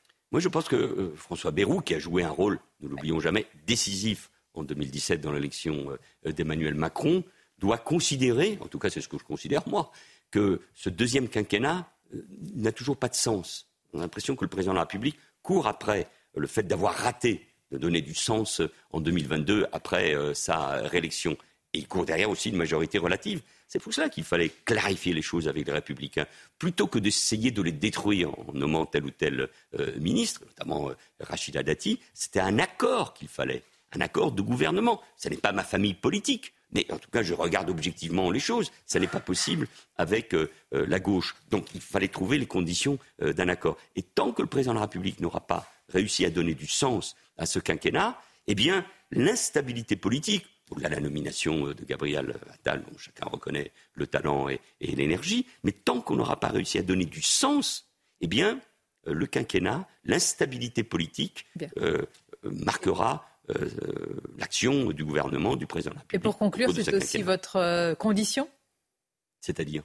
Pour entrer au gouvernement? Ah non, moi je mets aucune condition. Sans condition. Parce ah me propose... Pas de condition. Eh parce qu'on me propose, on me proposera pas, et parce que et parce que je pense que mon rôle est celui et de ceux qui ont exercé une responsabilité, c'est plutôt d'éclairer euh, le débat, euh, l'avenir. Non, je pense que ça n'était pas à l'ordre du jour, ça ne le sera pas. En tout cas, merci d'avoir euh, éclairé cette interview ce matin. Manuel Valls, c'était votre grande interview sur CNews Europe 1. À bientôt et bonne journée à vous. Merci à vous aussi.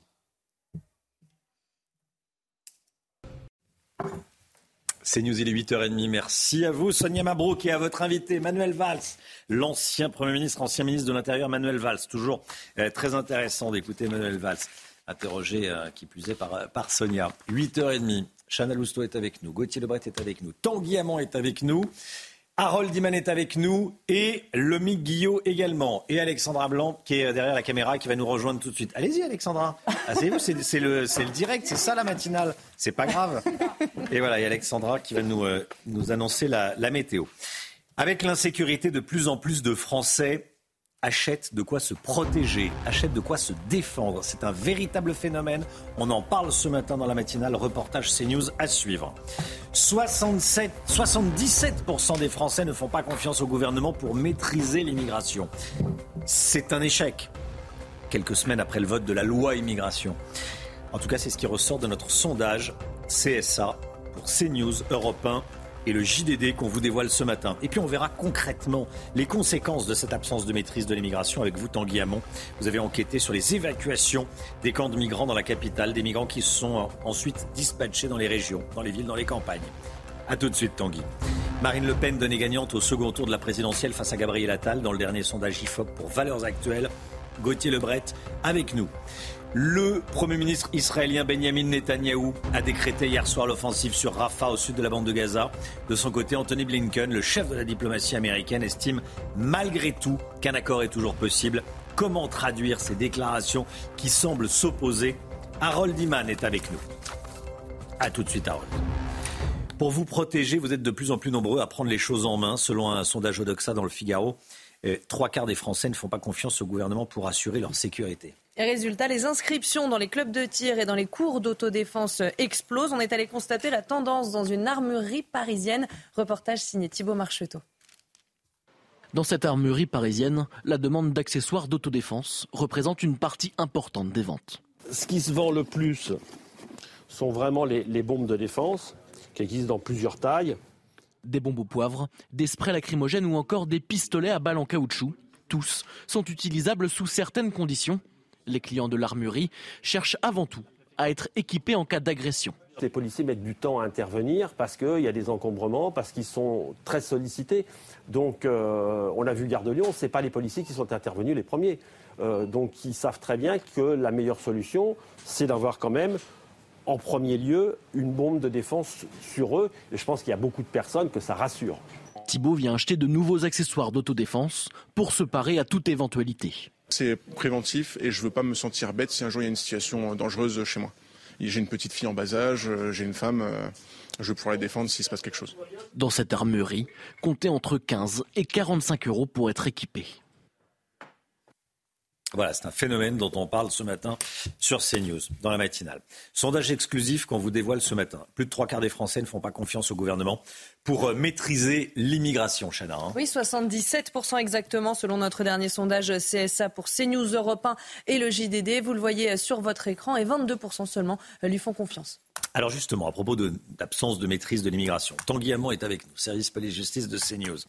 Tanguy, vous avez enquêté sur les arrivées de migrants en Ile-de-France. Régulièrement, des camps sont évacués et comme les structures d'accueil sont débordées, sont submergées, des milliers de migrants sont envoyés en région. Combien sont-ils? Oui, d'abord un chiffre pour comprendre l'ampleur euh, de la problématique. En France, en 2023, il y a eu environ 168 000 demandes d'asile et l'Île-de-France concentre à elle seule un tiers de ces demandes ce qui fait que l'année dernière, il y a eu 56 000 migrants demandeurs d'asile qui sont arrivés dans la région francilienne. C'est déjà la moitié des capacités totales d'accueil d'urgence de la région, sachant qu'il y a évidemment tous les autres sans-abri, les autres personnes en précarité, qui sont d'ailleurs souvent des migrants qui étaient arrivés l'année précédente. Bref, les capacités d'accueil d'urgence débordent et donc la solution du gouvernement, comme vous l'avez dit Romain, c'est d'envoyer certains de ces migrants en région, en Bourgogne, en Bretagne, et pour se faire un ordre d'idée, l'an dernier, sur 6 400 migrants évacués d'un camp en Ile-de-France, 3 400, soit plus de la moitié, ont été orientés en région. Vous nous dites qu'il y a des failles dans le système? Oui, il y a des failles puisque tout d'abord, eh ces migrants qui sont évacués des camps n'ont pas l'obligation de se rendre en région. En fait, ils choisissent s'ils veulent partir ou non. S'ils refusent, s'ils décident de rester à Paris parce qu'ils y travaillent au noir ou parce qu'ils ont des connaissances, eh bien, ils sont tout simplement euh, remis à la rue et là, ils peuvent se rendre dans un nouveau camp avec les problèmes d'insalubrité, d'insécurité également. Et dans les régions, il y a aussi une autre faille, c'est que cet hébergement ne peut durer que trois semaines maximum. Et là, une fois que ces trois semaines sont passées, eh bien, ces migrants se retrouvent à la rue. Et les problèmes qu'on a à Paris, on les retrouve dans ces villes et ces villages de région. Insalubrité, euh, camps et évidemment l'insécurité. Merci beaucoup, Tanguy Hamon.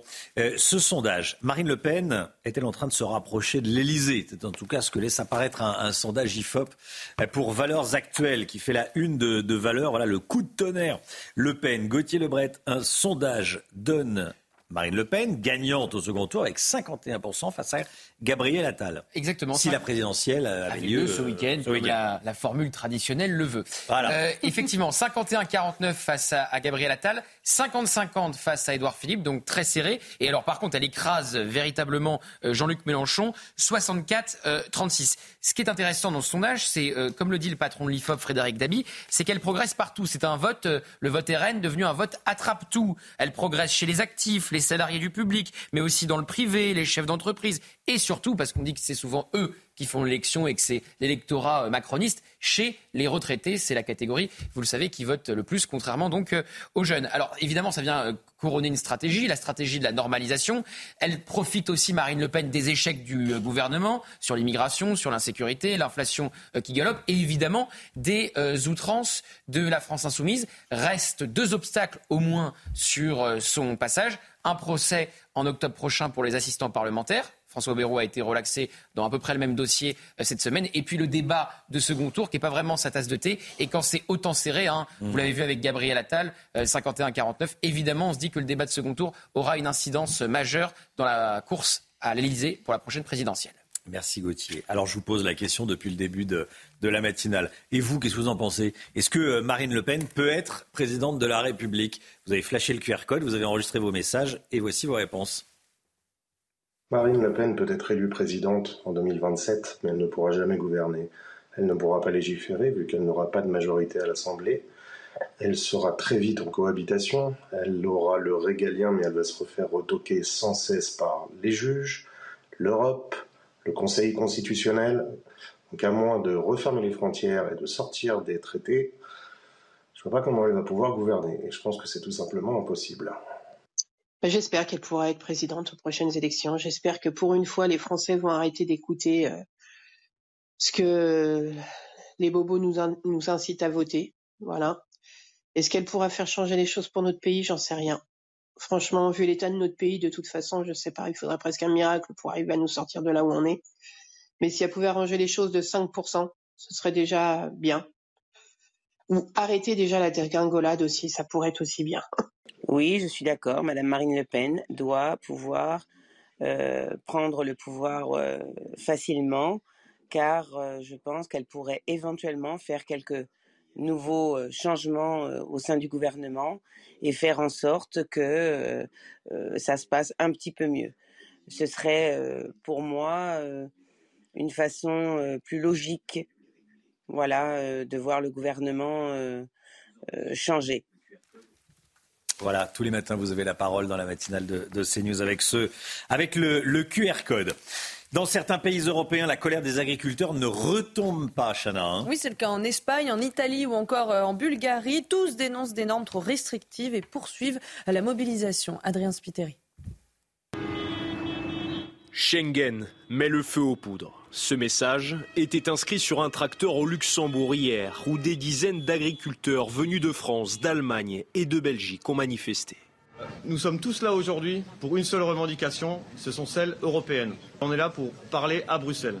Ce mouvement de colère continue de faire tache d'huile en Europe. Comme en France la semaine dernière, en Italie, des engins agricoles sont postés aux portes de la capitale. Nous attendons d'autres tracteurs qui arriveront d'autres régions d'Italie. Nous sommes en pourparlers avec la police de Rome afin d'organiser quelque chose sur le périphérique. Situation similaire en Espagne où un convoi de tracteurs converge vers Barcelone. Hier à Castellón, des autoroutes ont été bloquées, l'accès au port perturbé. Des producteurs de fruits ont mis le feu à des pneus et des cagettes avant d'être déplacés par des policiers. Les exigences imposées aux agriculteurs espagnols et européens ne sont pas les mêmes que celles imposées aux produits étrangers. Il s'agit donc d'une concurrence déloyale à laquelle l'Union européenne doit mettre un terme. Mardi, la coordination rurale et la Confédération paysanne ont organisé un rassemblement à Strasbourg devant le Parlement européen, avec un objectif clair, maintenir la pression sur les 27 réunis en session plénière cette semaine. Vous étiez peut-être avec nous à, 7h30, hein, Patrick Legras de la coordination rurale qui dit que les, mouvements vont, euh, vont reprendre, notamment dans le sud de la France, à partir de la, de la semaine prochaine. Et c'est un mouvement qui, touche euh, toute l'Europe. On vient de le voir. Anthony Blinken, Harold Iman, estime qu'il reste de la place pour un accord sur les otages. Accord avec des médiateurs, mais entre Israël d'un côté et le Hamas de l'autre. Nous y travaillerons sans relâche, a dit le chef de la diplomatie américaine depuis Tel Aviv. Il l'a dit hier soir. Mais il a dit ça quelques heures après la prise de, parole de Benjamin Netanyahou, qui lui n'était pas du tout sur le même, euh, ton. Euh, Benjamin Netanyahou qui dit vouloir lancer l'assaut sur Rafah, donc à l'extrême sud de la bande de, de Gaza. On en est où ce matin, Harold? Un désaccord évident entre la politique étrangère américaine et la politique israélienne. Donc, euh, quel est ce, cet euh, accord de trêve euh, que Netanyahou rejette? Eh bien, voilà le Hamas qui propose de libérer les otages en trois phases. D'abord, les enfants, les femmes et, les personnes âgées ou malades. Ensuite, les soldats. Ensuite, les corps. Et dans ces deuxième et troisième phases, on négocierait la fin complète de la guerre et le retrait de l'armée israélienne. Euh, Israël, évidemment, n'acceptera euh, pas ça, simplement une pause dans les combats. Et une fois qu'on aurait échangé 1500 Palestiniens prisonniers en Israël contre les otages israéliens, eh bien, la guerre reprendrait s'il n'y a pas la reddition totale euh, du Hamas. Donc, voilà le, le projet. Et Netanyahou a dit, si j'accepte ça, euh, je suis sûr que la guerre reprendra, que le Hamas recommencera, qu'on se mettra en danger. Donc j'en finis en attaquant Rafah. Si on regarde sur la carte, c'est le, dernier endroit que euh, Israël n'a pas pleinement investi. Encore que le Hamas arrive à, euh, à, réapparaître un peu partout sur le territoire, vu son réseau de tunnels. Mais à Rafah, là, il y a une concentration énorme de réfugiés qui sont venus du nord et qui ne sont pas seulement dans la zone humanitaire qui n'est pas bombardée. Et donc, euh, Anthony Blinken a, relayé la pensée de Joe Biden, c'est-à-dire euh, vous ne pouvez pas attaquer Rafah et attention, vous déshumanisez des gens. Il hmm. n'a pas dit le mot palestinien, mais il a dit voilà, les Israéliens ont été déshumanisés le 7 octobre et les otages sont déshumanisés. N'en faites pas autant. Il y a un peu de pression sur Joe Biden à Washington. Voilà, on suit tous les jours évidemment l'évolution de la situation euh, en Israël et, à Gaza. Merci beaucoup Harold Iman. La santé tout de suite. Votre programme avec mesjambes.com, la référence des bas de contention avec des centaines de modèles sur Internet. mes-jambes.com.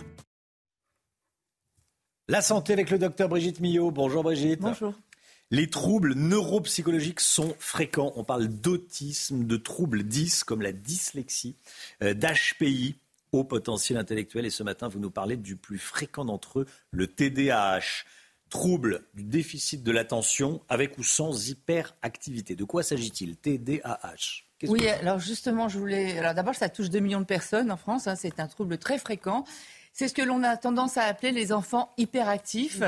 Alors je voudrais qu'on revienne là-dessus. C'est un trouble neurodéveloppemental. C'est un trouble que l'on connaît depuis le XVIIIe siècle, donc c'est pas lié ni aux écrans, ni aux enfants rois, ni à un problème d'éducation. Il faut arrêter avec ça. Le TDAH est un véritable trouble neurodéveloppemental qui existe, qui est fréquent, qu'il faut savoir diagnostiquer, et surtout maintenant, on sait bien on sait de mieux en mieux le prendre en charge. Alors, de quoi s'agit-il? On le voit là, des troubles de déficit de l'attention avec ou sans hyperactivité. En fait, il y a trois critères essentiels pour poser ce diagnostic. Je vous en ai mis plusieurs. Euh, on, va, y revenir tout de suite sur ces, sur ces troubles pour le diagnostiquer. Ce sont des, ça commence dans l'enfance, mais attention, ça touche aussi pratiquement 3% des adultes, parce que ça peut persister chez à peu près la moitié d'entre eux ah à l'âge adulte. Euh, donc, des problèmes d'attention. C'est-à-dire que ce sont des enfants qui ne peuvent pas rester attentifs qui ne peuvent pas écouter une consigne, qui ne peuvent pas écouter euh, quelque chose pendant un petit moment. Rester, mais ça peut être à l'école, ça peut être à la maison, ça peut être n'importe où. Ils ne peuvent pas. Ils oublient leurs affaires, ils les perdent, ils ne savent pas où elles sont. Des troubles réels de l'attention, c'est impossible pour eux de rester attentifs plus d'un certain temps.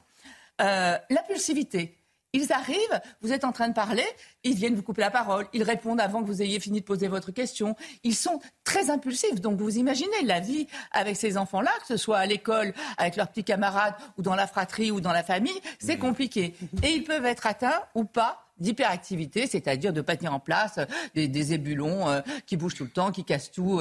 Euh, c'est un enfer, je, vous garantis. Hein. Il y a des degrés divers, bien entendu, mais c'est quand même un enfer. Alors, je vous ai précisé dans le diagnostic qu'il faut que ça existe aussi bien à l'école qu'à la maison. Parce que si à l'école, on vous dit qu'il est parfait, euh, et que c'est qu'à la maison que ça arrive, c'est qu'il y a sûrement un problème à la maison. Euh, il essaye de vous faire payer quelque chose. Euh, donc oui, mais c'est important. Ça peut être juste parce qu'il y a l'arrivée d'un petit frère ou d'une petite sœur ou, ou n'importe quoi, ou parce que vous êtes parti en vacances et qu'il vous le fait payer. Donc il faut vraiment que les troubles existent aussi bien à l'école qu'à la maison et inversement. Hein. que ça dure depuis plus de six mois. Quand c'est une petite crise qui dure 15 jours, euh, voilà, ça peut arriver. Non, là, il faut que les troubles existent depuis plus de six mois et euh, que le, début, généralement, ça commence dès deux ans, on s'en aperçoit quand les enfants, euh, on commence à leur donner des conseils, des consignes. Ça arrive dès tout petit. Mais malheureusement, il y a toujours une errance diagnostique et le diagnostic est généralement posé vers l'âge de 7 ans. donc voilà pour ce que ce, ce trouble, c'est poser le diagnostic, c'est important. Il s'agit, je vous le disais, d'un trouble neurodéveloppemental, c'est-à-dire qu'on on arrive à le visualiser à l'imagerie. Il est essentiellement lié à la génétique. Il y a, par exemple, si vous avez deux, des jumeaux ou des jumelles, euh, si un est atteint de TDAH, l'autre a 80% de risque d'être aussi ah atteint. Quand vous avez, quand vous découvrez un TDAH dans une famille, adulte ou jeune d'ailleurs, euh, vous êtes quasiment sûr, en demandant un petit peu à droite, à gauche dans la famille, qu'il y en a aussi d'autres dans la famille. Et Brigitte, vous nous disiez tout à l'heure euh, en introduction que euh, c'est un trouble qui a été diagnostiqué au XVIIIe siècle. Donc il y en a autant aujourd'hui qu'au XVIIIe siècle. Alors on, maintenant on, les diagnostique, on les diagnostique beaucoup plus maintenant. Oui. Mais qu'il y a un siècle, par exemple, il y en a autant ah ben, il, y en a sûrement, il y en a sûrement autant. Mais après, où vous avez raison, c'est qu'il y a 10 à 15% aussi. Le fond de ma question, ça n'a rien à voir avec la société. Ce que vous nous disiez, c'est pas les écrans. Justement, c'est pas là que j'ai commencé. pour dire, comme on les appelle un peu les enfants hyperactifs, mmh.